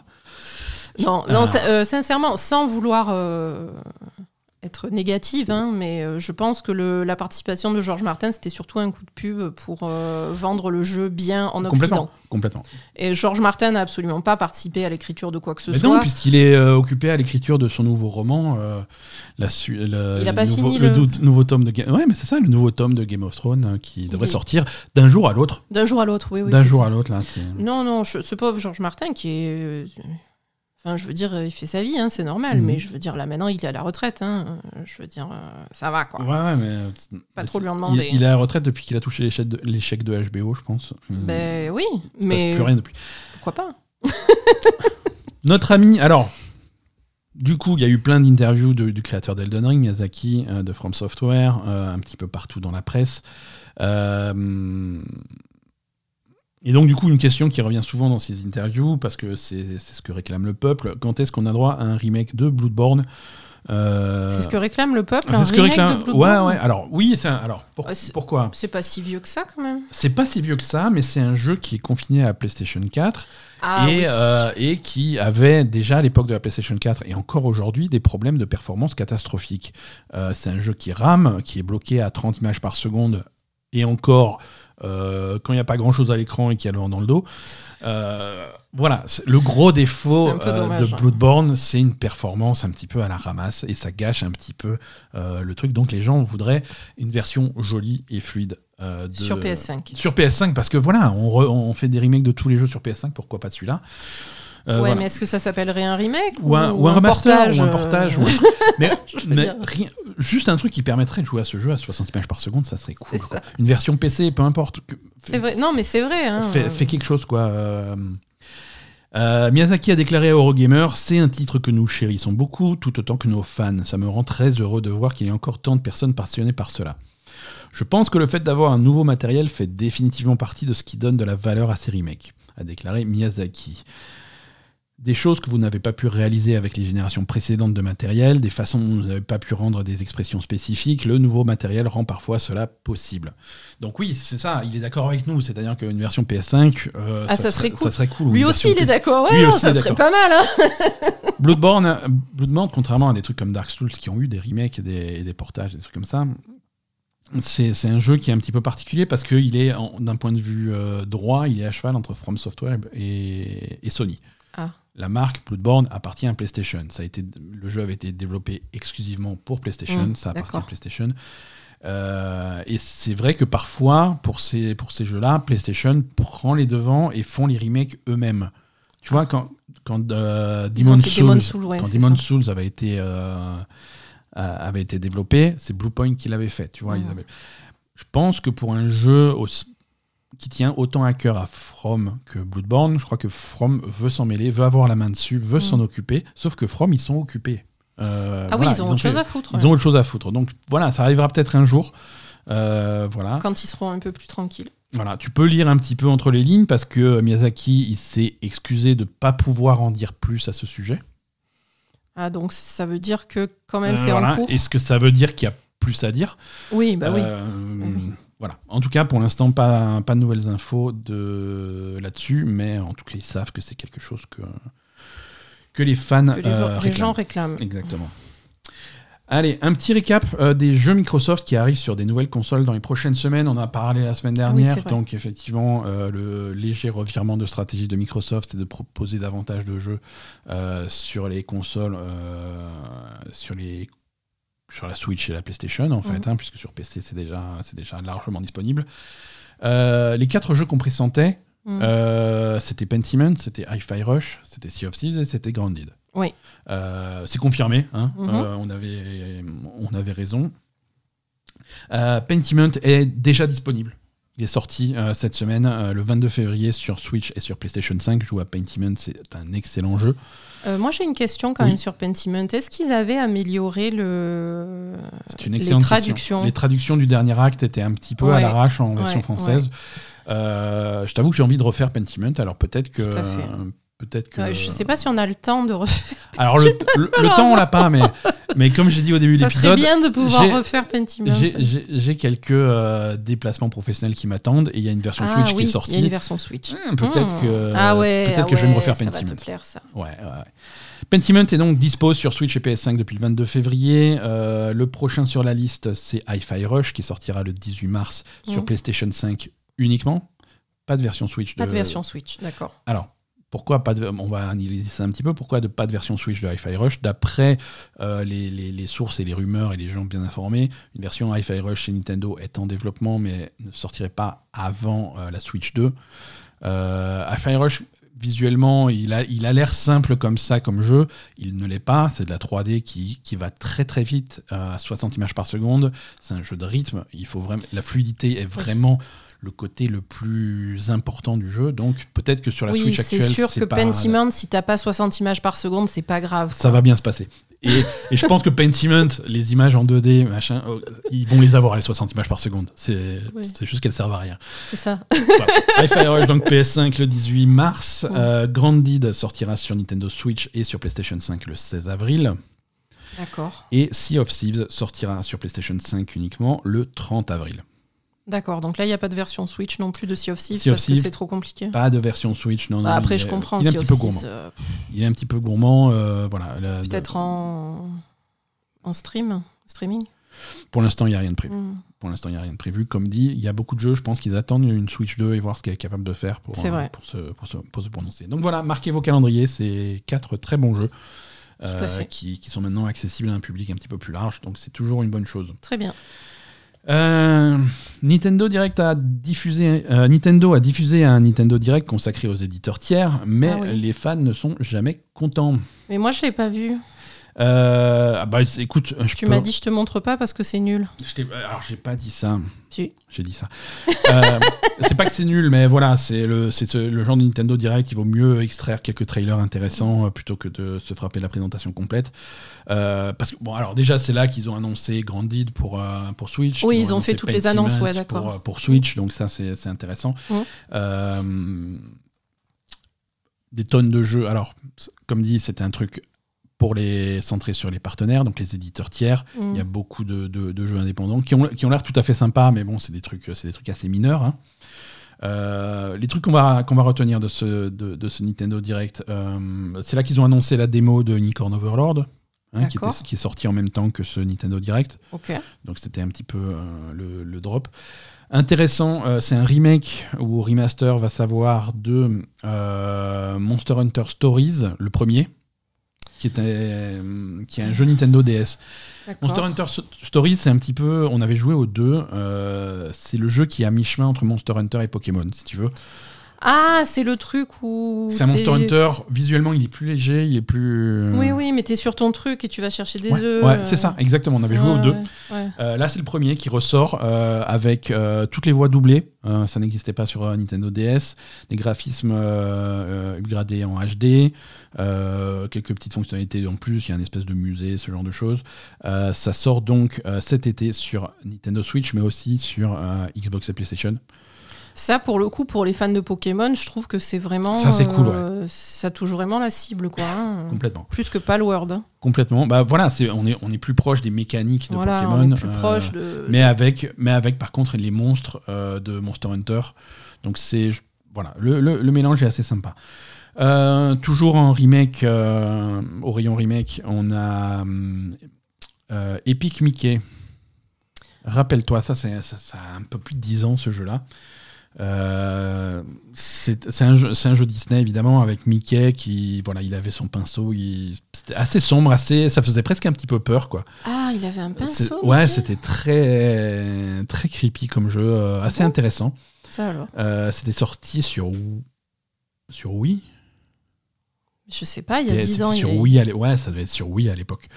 Euh, et donc là, c'est un remake qui arrive en, en 2024, pas de date, sur Nintendo Switch, également sur PlayStation et Xbox. Euh, donc ça aussi, voilà, pour les fans. C'était, j'avais pas aimé Epic Mickey à l'époque, j'avais pas trouvé ça super intéressant, mais pourquoi pas. Euh, Atlus était présent à ce Nintendo Direct Mhm. euh, avec euh, Atlus qui a fait une Atlus. Euh, bah, oui. Euh, Shin Megami Tensei 5 Vengeance. Ouais. Qu'est-ce que c'est? C'est euh, c'est le Persona 5 Royal, c'est le Persona 4 Golden, c'est le machin. Ah, c'est la version- nul. amélioré de Shin Megami Tensei 5 euh, avec du contenu en plus euh, et, euh, et la sortie du jeu sur d'autres plateformes parce que jusque-là euh, SMT5 c'était Switch. Mais on l'a jamais fait. Hein. On avait fait l'intro et on avait encore une fois ça fait partie de ces jeux pas le temps de, de jouer à tout. Euh, Oui, mais Persona, on le joue. Ou- oui mais c'est pas personnel. Voilà, Shin Megami c'est Tensei pas 5 pareil. c'est- c'est un petit peu différent, le ton est très différent. Mais c'est vrai que c'est l'occasion de le faire. Euh, alors, moi, je- je- on pourrait se la péter en disant oui, mais je savais qu'il y avait une version améliorée qui allait arriver, donc euh, je me suis dit on va attendre. Non, il faut pas exagérer. C'est c'est faux. Si Ben dit ça, c'est faux. C'est faux. euh, ça sort. Shin Megami Tensei 5 Vengeance sort le 21 juin. Ah ben pareil que. Emmanuel Macron a déclaré que la fête de la musique était annulée pour que nous puissions jouer à SMT5 Vengeance. Ça va être trop bien. voilà. Euh, le, le- le reste, euh, le reste du direct n'était pas forcément passionnant. Une collection des vieux jeux Star Wars Battlefront qui arrive le 14 mars. On a eu un nouveau trailer de South Park Snow Day, qui était un jeu coop dans l'univers de, de, de South Park. Euh, Il y a un, super, un nouveau Super Monkey Ball qui, va sortir. Ça, c'est cool. J'aime bien Super Monkey Ball, c'est rigolo. Euh, alors oui, c'est en fait, si tu vois, c'est des jeux comme ça qui me font dire que Nintendo Direct, euh, les fans sont déçus parce qu'ils attendent des trucs grandioses, incroyables. euh, je sais pas, je sais même pas ce qu'ils attendent. Je sais pas ce qu'ils attendent. hein. Mais, mais voilà, c'est la Switch, c'est des éditeurs tiers. Tu vas te prendre des jeux comme Super Monkey Ball, c'est évident. Mais Super Monkey Ball, c'est trop bien. Et Oui. à un moment donné, il faut se rappeler que si tu aimes les jeux vidéo, c'est des jeux comme ça aussi. euh, et, et- Ah. non, mais c'est des, cl- c'est des classiques. Super Monkey Ball, c'est des classiques. S'il y a toujours des jeux Super Monkey Ball qui sortent 20 ans plus tard, c'est que c'est des classiques, tu vois. Et c'est vraiment des jeux, c'est des jeux marrants. Alors oui, c'est pas des jeux, euh, c'est pas God of War, c'est pas. De toute façon, God of War sur la Switch, euh, Et c'est pour ça. je, je sais pas. C'est pour ça. Euh, voilà, donc euh, c'est ça qu'on a noté de ce, de ce Nintendo Direct. Euh, alors oui, les gens qui voulaient la une date de sortie de, de Silk Song, le nouveau Hollow Knight, non, ça vous l'avez pas eu. Ouais, il y a des gens, il y a tout le temps des gens qui attendent quelque Il y a chose toujours des de temps- particulier, donc et forcément voilà. ils sont déçus. Voilà, tu as, tu as tu as toute cette série de gens qui disent oui, alors c'est un Nintendo Direct éditeur tiers, mais peut-être que la Switch 2 quand même. Non, Mais calmez, vous avez C'est quoi leur problème avec la Switch 2 mais c'est- J'en peux plus, moi, de ces gens. mais on, s'est frappé 8 ans de Switch, les gens ils veulent la suite maintenant, ils, veulent- c'est- ils sont impatients. Mais c'est pas qu'ils sont impatients, c'est du putaclic de, de youtubeurs, ça, la Switch 2. Oui, aussi. C'est uniquement ça, et c'est ça qui les rend impatients, les gens, parce que euh, Julien Chiez, il fait la Switch 2 dix fois par, euh, par, euh, par vidéo. Tout, tout à fait, Voilà. tout à fait. Mais Donc les gens, réfléchissez un peu par vous-même, ça, ça, ça vous aidera dans la vie. hein. Et quand on dit réfléchir pas vous-même, c'est-à-dire ne réfléchissez pas et écoutez-nous. non C'est ça, c'est ça que ça veut dire. Non, justement, non. Réfléchissez par vous-même, écoutez-nous et, et- et venez nous dire pourquoi vous êtes d'accord ou pas d'accord. C'est ça qui est intéressant. Exactement. Euh, Bisous Julien. Une série. Une série X entièrement. Je pense pas qu'il nous écoute, hein, Julien. Non. Il a autre chose à foutre. hein. Il, il fait, il fait Alors- ses reportages exclusifs sur la Switch 2. Non, il a autre chose à foutre. euh, lui il nous écoute pas, mais il y a des gens qui nous écoutent et qui vont ensuite faire Eh, Julien, tu sais pas ce qu'elle a dit elle a- Elle parlé de ton cul. C'est vrai Tu crois qu'il y a des gens qui vont faire ça? Elle a dit que tu faisais des vidéos sur la Switch 2. Ben, c'est pas vrai. C'est vrai, mais. Euh, une série X entièrement digitale pourrait sortir d'ici cet été. C'est ce que des rumeurs euh, insistantes euh, nous. Il semblerait, selon des rumeurs, que Microsoft se préparerait à fout, lancer. putain. Mais il y a déjà la série S qui est entièrement digitale. Non, non, mais attends. ouais, mais là, c'est une série X, c'est la plus puissante. Non, mais Alors, vas-y, dis-moi. je suis pas arrivé au cœur de l'info. Pardon, je suis désolée. Il semblerait, selon des rumeurs, que Microsoft se préparait à lancer une Xbox Series X blanche. Ah, le Ah. blanc, c'est pas bien pour les consoles. Non. Je suis. Euh, sans- Désolé, euh, je suis désolée. Il vaut mieux du noir que du blanc. désolé à PlayStation 5, désolé à Wii et désolé à toutes ces consoles qui sont les plus vendues du monde.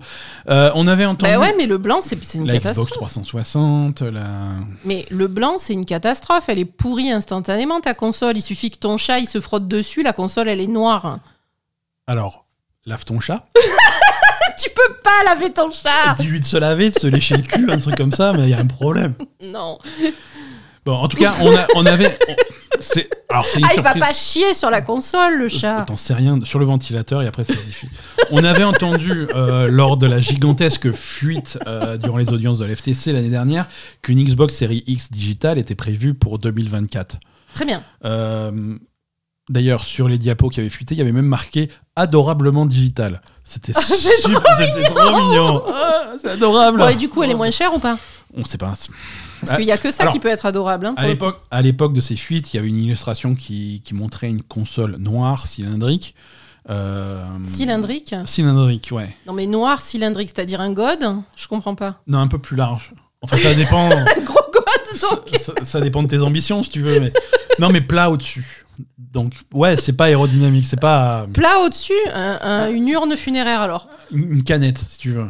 Oui, grosse canette alors. Une, une grosse canette. Oui, oui, non, mais un, Un, un- un petit tonneau. un petit, un petit baril. Un petit baril. Voilà. si tu veux, ils la font noire parce que s'ils la faisaient rouge, elle serait instantanément explosive puisque c'est ça. un jeu vidéo. Un petit baril. Un très petit bien. baril. Euh, donc le petit baril, c'est visiblement pas forcément ça qui va sortir. hein. Euh, Ah. Voilà. Phil Spencer avait indiqué à l'époque que beaucoup de choses avaient changé entre temps. Et oui. Voilà. Plus de petit baril. Donc si vous détestez les lecteurs de disques, euh, attendez cet été pour acheter une Xbox Series. Non, mais justement, euh, ça peut être intéressant parce que ça Ouais. peut avoir un impact sur le prix, on est d'accord. Complètement, complètement. Donc, Ah oui, non, ça voilà. peut faire une, une série X moins chère euh, pour ceux qui ont qui ont pas d'affinité avec les lecteurs de disques. Tout à fait, tout à fait. Ça c'est. Mais ça du coup, elle est, elle, elle va garder le même design? on sait pas trop. Ah voilà. On, on sait pas trop. Ça reste des rumeurs. hein. En design, on ne sait pas encore ce que ça va donner. Ça reste On des rumeurs. sait qu'elle va être blanche. Alors, on sait qu'elle va être blanche. C'est pas possible. Et encore une fois, c'est. Qui prend des- le choix à chaque fois de faire des trucs blancs? Faut Le la- blanc, c'est super salissant, quoi. faut la différencier en rayon de la noire, de la, de la normale. Il faut que ça soit visible au premier coup d'œil. Il faut que ça soit différent, quoi. Je sais pas, fais la rouge, euh, verte, ce que tu veux, mais pas blanc. Verte. Verte, c'est moche quand même. Vert, c'est pas. Ça dépend du vert. Mais Ça bleu, enfin, je sais pas. Blanc, c'est trop salissant. hein. Sony teste la compatibilité du PSVR 2 avec le PC. Donc ça fait un an que le... Ouais, bah, ils se rendent compte qu'ils n'en vendent pas, donc c'est un problème. Un an après sa Ouais, sortie. Sony expérimente une- la compatibilité du PSVR 2 avec le PC.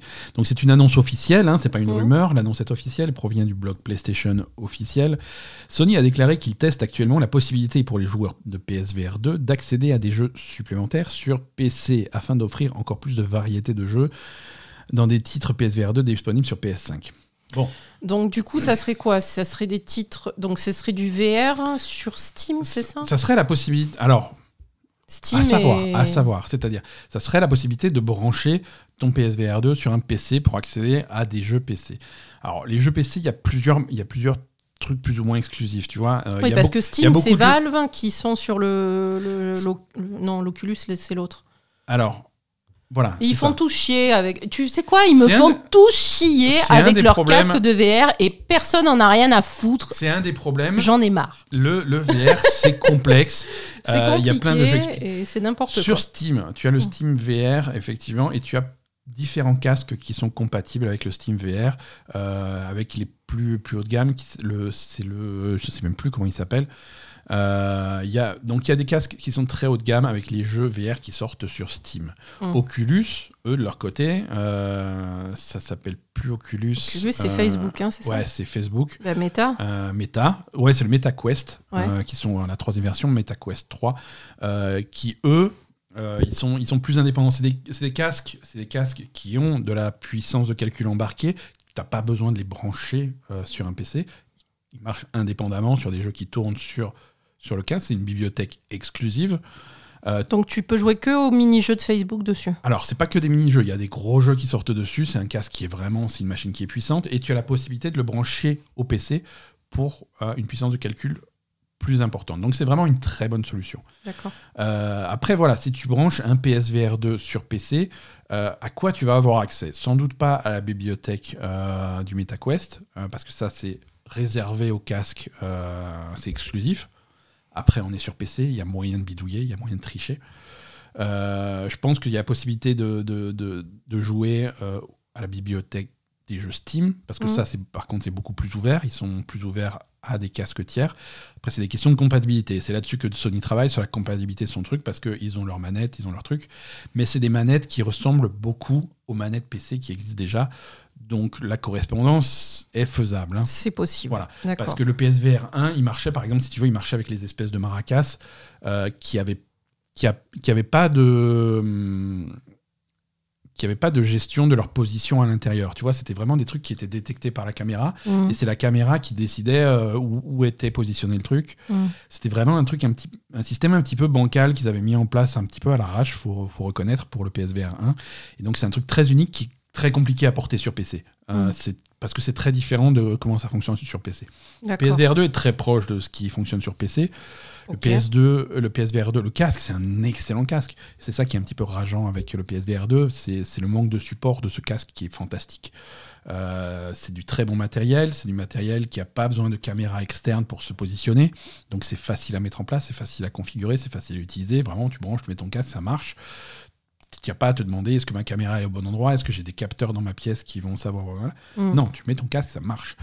Donc voilà, ça, ça pourrait être une. Bah, c'est du coup c'est plutôt une bonne idée de, Ouais. de l'ouvrir à, à la bibliothèque Steam euh, éventuellement complètement, quoi. complètement, puisque c'est, si tu veux, c'est une décision. euh, ils commencent à en parler maintenant. C'est pas au hasard. hein, c'est une info qui fait suite à la multitude de déclarations qui proviennent des studios euh, qui avaient jusque-là investi dans en réalité virtuelle et qui arrêtent. Tu vois, on a on en a parlé. C'était la semaine dernière ou la semaine d'avant. On a dit Ubisoft. Ils ont dit réalité virtuelle. euh, on a fait le Assassin's Creed. C'est ça vrai, s'est ouais. pas vendu. Stop. On fait plus de réalité virtuelle. Mm. Euh, on arrête nos investissements. Il y a plein de studios spécialisés dans la réalité virtuelle qui ferment. Voilà, ils ont sorti un jeu, il s'est Mm. pas vendu, ils ferment. Il y a, il y a le, le développeur de Rec Room. Rec Room, c'est un des plus gros. c'est pas un jeu, si tu veux, c'est un peu un univers réalité virtuelle avec des salons de discussion, des trucs comme ça où tu peux pas vraiment. Voilà. Je, je n'ose imaginer euh, jusqu'- jusqu'où ça doit aller cette histoire. C'est une très bonne idée. Euh, Salon de discussion virtuelle, super idée. Voilà, en tout cas, quand on a demandé aux mecs de Rec Room est-ce que vous faites une version PSVR 2, ils ont dit non, le portage est pas trivial et c'est un investissement qui n'est pas justifiable. Euh, Mais bien sûr. Voilà, parce Donc que il vaut mieux que le PSVR se porte lui-même vers. euh, tu vois, et c'est un effet boule du neige, c'est-à-dire Ouais. que si le PSVR 2 euh, est compatible avec PC. L'appareil devient instantanément plus intéressant. Bien sûr. Donc ils vont en vendre plus parce que c'est un très bon casque. Mhm. Et donc, s'ils en vendent plus, il y a un parc installé plus intéressant. Donc, du coup, les développeurs qui développent pour PlayStation, ils vont dire ah, du coup, s'il y a plus, plus de casques sur le marché, ça redevient intéressant de faire des jeux. Bref, essayer de relancer un petit peu la machine comme ça, c'est un peu tard. Euh, ils, ont, C'est un peu tard. ils ont un peu abandonné le casque pendant, pendant sa première année. C'est un On va, peu voir, tard. on va voir ce que ça va donner. Mm. Voilà. Mais rien que, rien que d'avoir accès à des jeux comme Half-Life Alix ou des trucs comme ça, ça peut, ça peut vendre des casques. Tout à fait, ouais. Euh, la, prochaine- la prochaine news est choquante. Assieds-toi. Je suis assise. Suicide Squad Kills the Justice League ne parvient pas à satisfaire les attentes euh, de Warner Bros. Mais ils sont jamais contents. hein. Ben, non, je rigole. Oui, non, mais c'est. Ben, et alors, ils savaient pas que ça allait pas satisfaire leurs attentes de base? Euh, directeur financier de Warner Bros. Discovery, Monsieur Gunnar Wiedenfels, a déclaré euh, que la récente sortie de Rocksteady avait sous-performé par rapport à nos attentes. C'est pas vrai. Déclaration faite à IGN. Euh, il n'a pas partagé les chiffres de vente pour Suicide Squad, euh, mais il a admis que cela avait amené l'entreprise dans une année difficile en termes de comparaison avec l'année précédente. Effectivement, l'année précédente, Warner Bros. avait publié des jeux tels que Mortal Kombat 1 et Hogwarts Legacy. Ah, Euh, c'est sûr, c'est pas pareil. Ce dernier étant le jeu le plus vendu aux États-Unis en 2023. Alors c'est sûr que quand tu sors Hogwarts Le- Legacy et que l'année suivante tu dis bon bah, on va sortir Justice League, on va faire les mêmes chiffres. Non, non. non, non, non, euh, Gunnar, excuse-moi. Bah, surtout, Ça peut pas euh, surtout un jeu comme ça, quoi. Exactement. Euh, voilà, ouais, on n'a pas de chiffre de vente pour Suicide Squad, mais c'est Ah bah ils pas un carton. pas, ils ont hein, un peu honte, c'était- hein, je voilà, c'est- pas un carton. En même temps, on n'y a même pas joué tellement. hein. On n'y a pas beaucoup joué. ouais. Mais encore. Ah oui, tu l'avais lancé Ouais, le ouais. vrai jeu. Ah oui, non, non, on en, a- on en avait parlé dans. Ah, c'est peut-être l'épisode de podcast où tu avais pas participé, mais on avait fait. Ouais, ouais. Je sais plus. Ah, c'est celui où Mais, j'étais pas là Je sais plus si t'es. Mais ouais, mais non, mais tu vois. Je sais qu'on avait fait la démo, ça je m'en rappelle. Non, non, mais le vrai jeu. Le, vrai jeu, tu l'as fait ouais, aussi. Ouais, ouais, j'ai fait, j'ai, fait le vrai jeu et je suis un petit peu désespéré. Euh, y a, comme dit, le vrai. En fait, si tu veux, le vrai jeu. Le problème de Suicide Squad, c'est que c'est pas un mauvais jeu. Mhm. C'est même. euh, et et je, vais, je vais avoir avec Suicide Squad exactement le même discours que j'avais il y a quelques années avec euh, les Avengers. C'est pas Oui. un mauvais jeu. Mhm. C'est une campagne solo plutôt sympa, qui, avec des, des- des bons rebondissements. C'est bien joué, c'est une production qui est énorme. Il y a des bonnes voix, il y a des bons acteurs, il y a une histoire de super-héros qui est cool. Euh, c'est pas un mauvais jeu, sauf que c'est un, c'est un jeu qui est orienté jeu-service. Et Qu'ils ont qui te pousse, ouais. voilà, à- la, la campagne solo, elle est très courte, il faut la laisser derrière toi pour, pour accéder aux trucs répétitifs qui en font un jeu-service, qui machin, les, Mhm. les activités à faire avec tes copains. Et ça, c'est pas intéressant, Ça c'est pas bien, ouais. Mais, mais si tu te dis, tiens, j'aime bien ces personnages, alors, si vous faites partie des 12 qui aiment bien les suicides, tu vois, Mais c'est trop bien, Suicide Squad, il y a un requin et tout. ouais, il y a un requin. Non, mais si tu veux, les fans de comics, euh, les comics, c'est assez populaire. Et si tu dis un. Si tu dis à, quelqu'un, ouais, voilà un jeu, tu vas pouvoir être Captain America, tu vas pouvoir être Iron Man, fait cool. Euh, si tu dis à un mec, tu fais, va, jouer à ça, tu vas pouvoir enfin incarner euh, Captain Boomerang. Ok. Non, mais. C'est pas excitant, tu vois. Je. Ouais, c'est, je sais pas. Moi, j'aime bien le, le- le requin, mais. Ouais, mais le, mais le requin, c'est.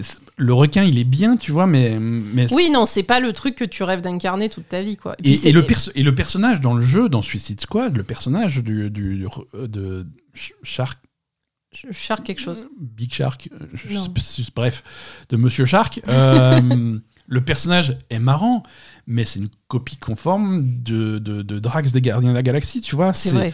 C'est vraiment le, le même caractère, c'est les mêmes blagues, c'est les mêmes C'est choses. vrai, Oula, moi je parle tout au premier degré, je comprends pas ce qui. C'est rigolo, mais c'est déjà vu, quoi. Oui, non, c'est sûr. Non, c'est sûr. En plus, c'est pas des. À part Harley Quinn, à la limite, c'est pas des gros gros méchants euh, que. Ouais, Harley Quinn est un petit peu populaire euh, parce que et pourquoi elle est populaire? Parce que Margot Robbie a fait un travail exceptionnel sur les films. Exactement, bien sûr. Suicide Squad, euh, Suicide Squad, il y a eu deux films. Il y a eu un film mauvais que tout le monde a été voir, donc tout le monde pense que Suicide Squad c'est de la merde. Il y a eu un deuxième film excellent que personne n'a été voir. C'est vrai. Euh, Moi, j'ai pas vu. hein. Si. Ah bon si, euh, Mais putain, mais c'est tous les mêmes ces films. euh. c'est pas grave. Mais non, je l'ai pas vu le deuxième. euh. Si, avec John Cena, avec machin, c'était cool. Euh, c'était vraiment, c'était vraiment marrant. Euh, Le premier, c'était avec euh, Jared Leto, trop bizarre, c'est ouais, ça ouais, ouais, et ça c'était nul.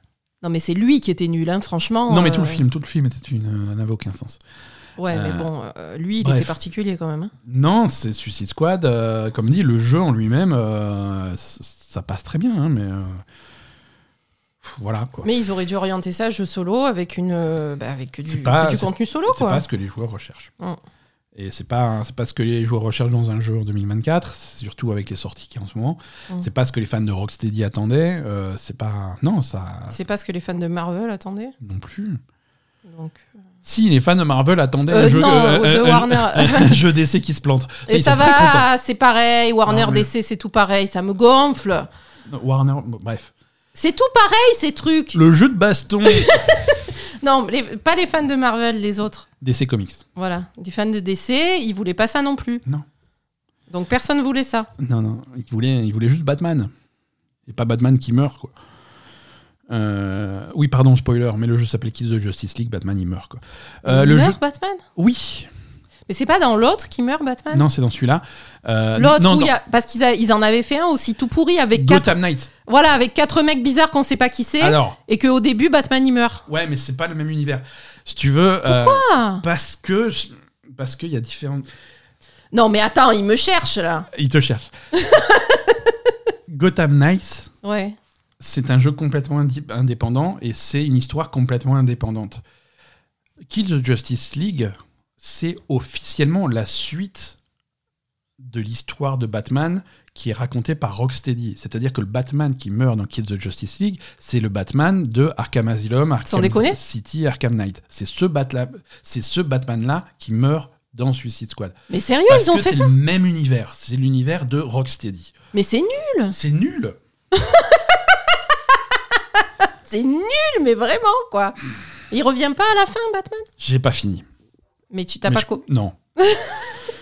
Spoiler encore. Le jeu de baston free-to-play League of Legends, euh, Ah. qui était connu jusque-là sous le nom de Projet L, Ouais. a officiellement un titre. Il s'appelle maintenant 2XKO. Je crois qu'il il rame un peu euh, chez League of Legends quand même. hein. À la question euh, comment ça se prononce, ils répondent comme ça s'écrit. Donc 2XKO. En anglais, euh, 2XKO, je sais pas, il faut le. Bref.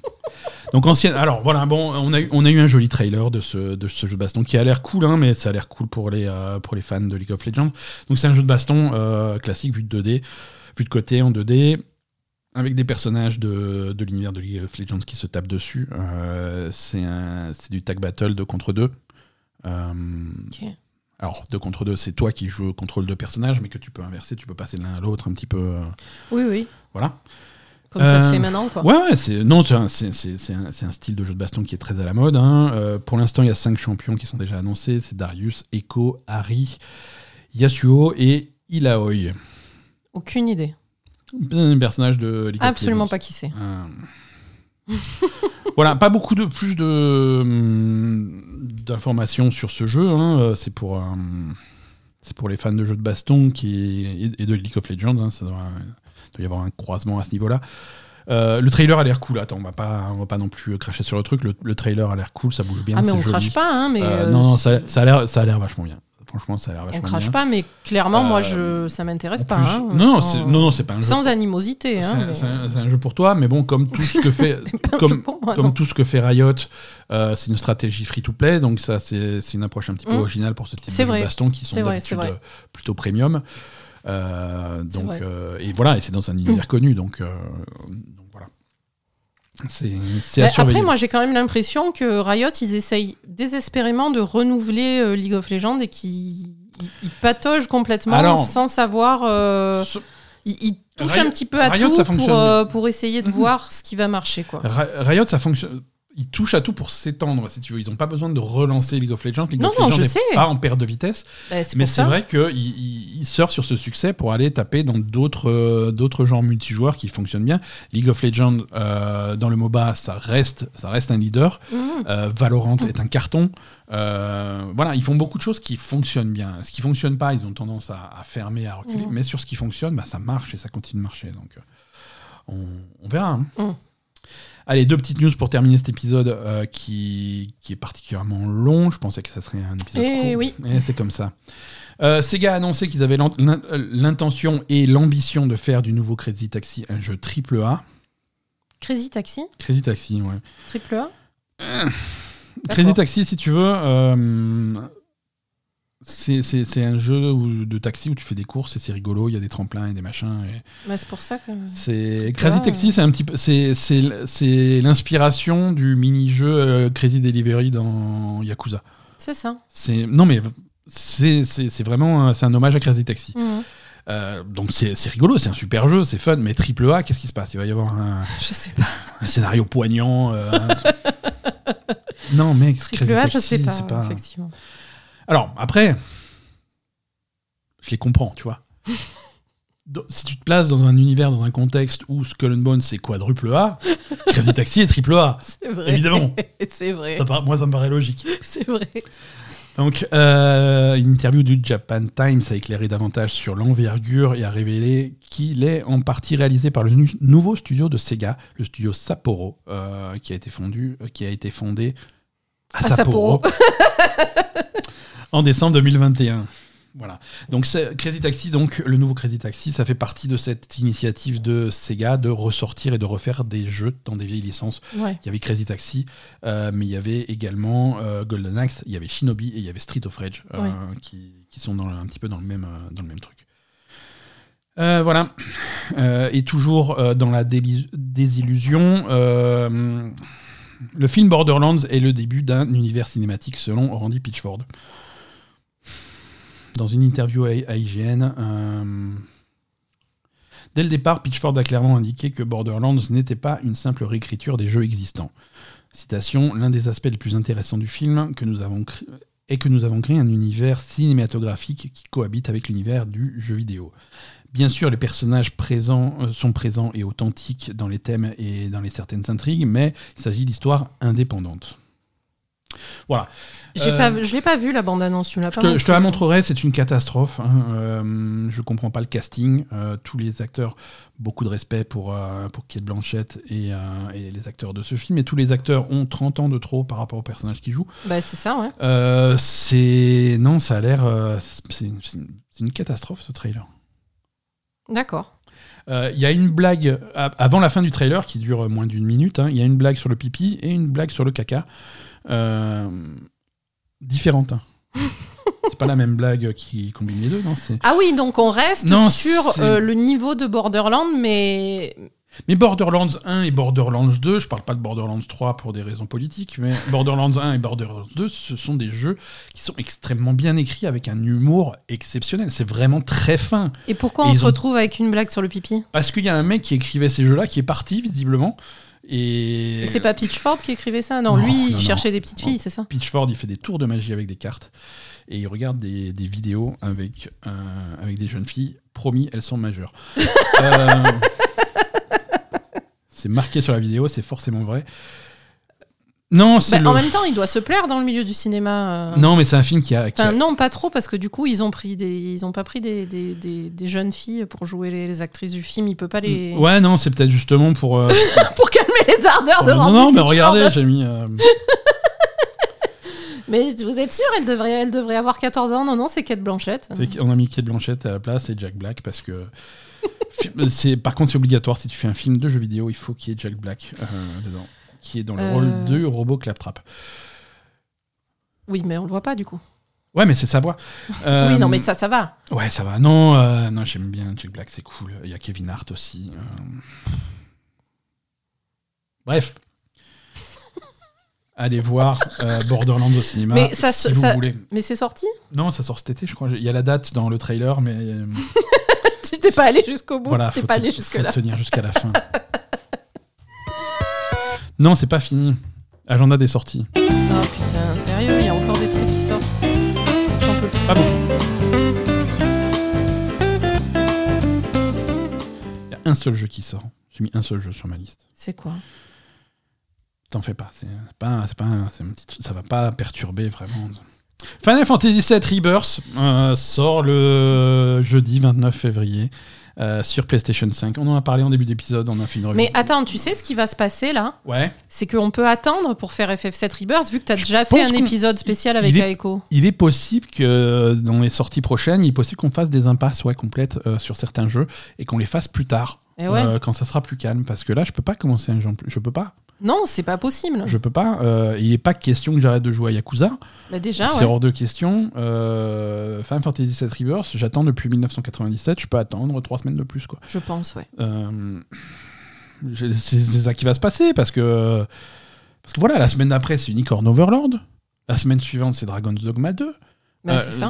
Non, on s'en sort plus. Et c'est pas et c'est pas des petits jeux, tu vois, c'est pas Super Mario qui sort, c'est des jeux de c'est des jeux de rôle japonais de 85 heures. Ouais. Euh, c'est pas possible. Je mais appelez la police. Merci. non mais euh, appelez- Merci à tous d'avoir suivi cet épisode de La Belle Gamer. On vous fait des bisous. Merci pour votre fidélité. Merci d'être là chaque semaine. Euh, merci d'avoir consacré presque deux heures de votre temps à écouter nos conneries. On vous fait des bisous et on vous dit à la semaine prochaine pour de nouvelles aventures. Salut. Bye bye.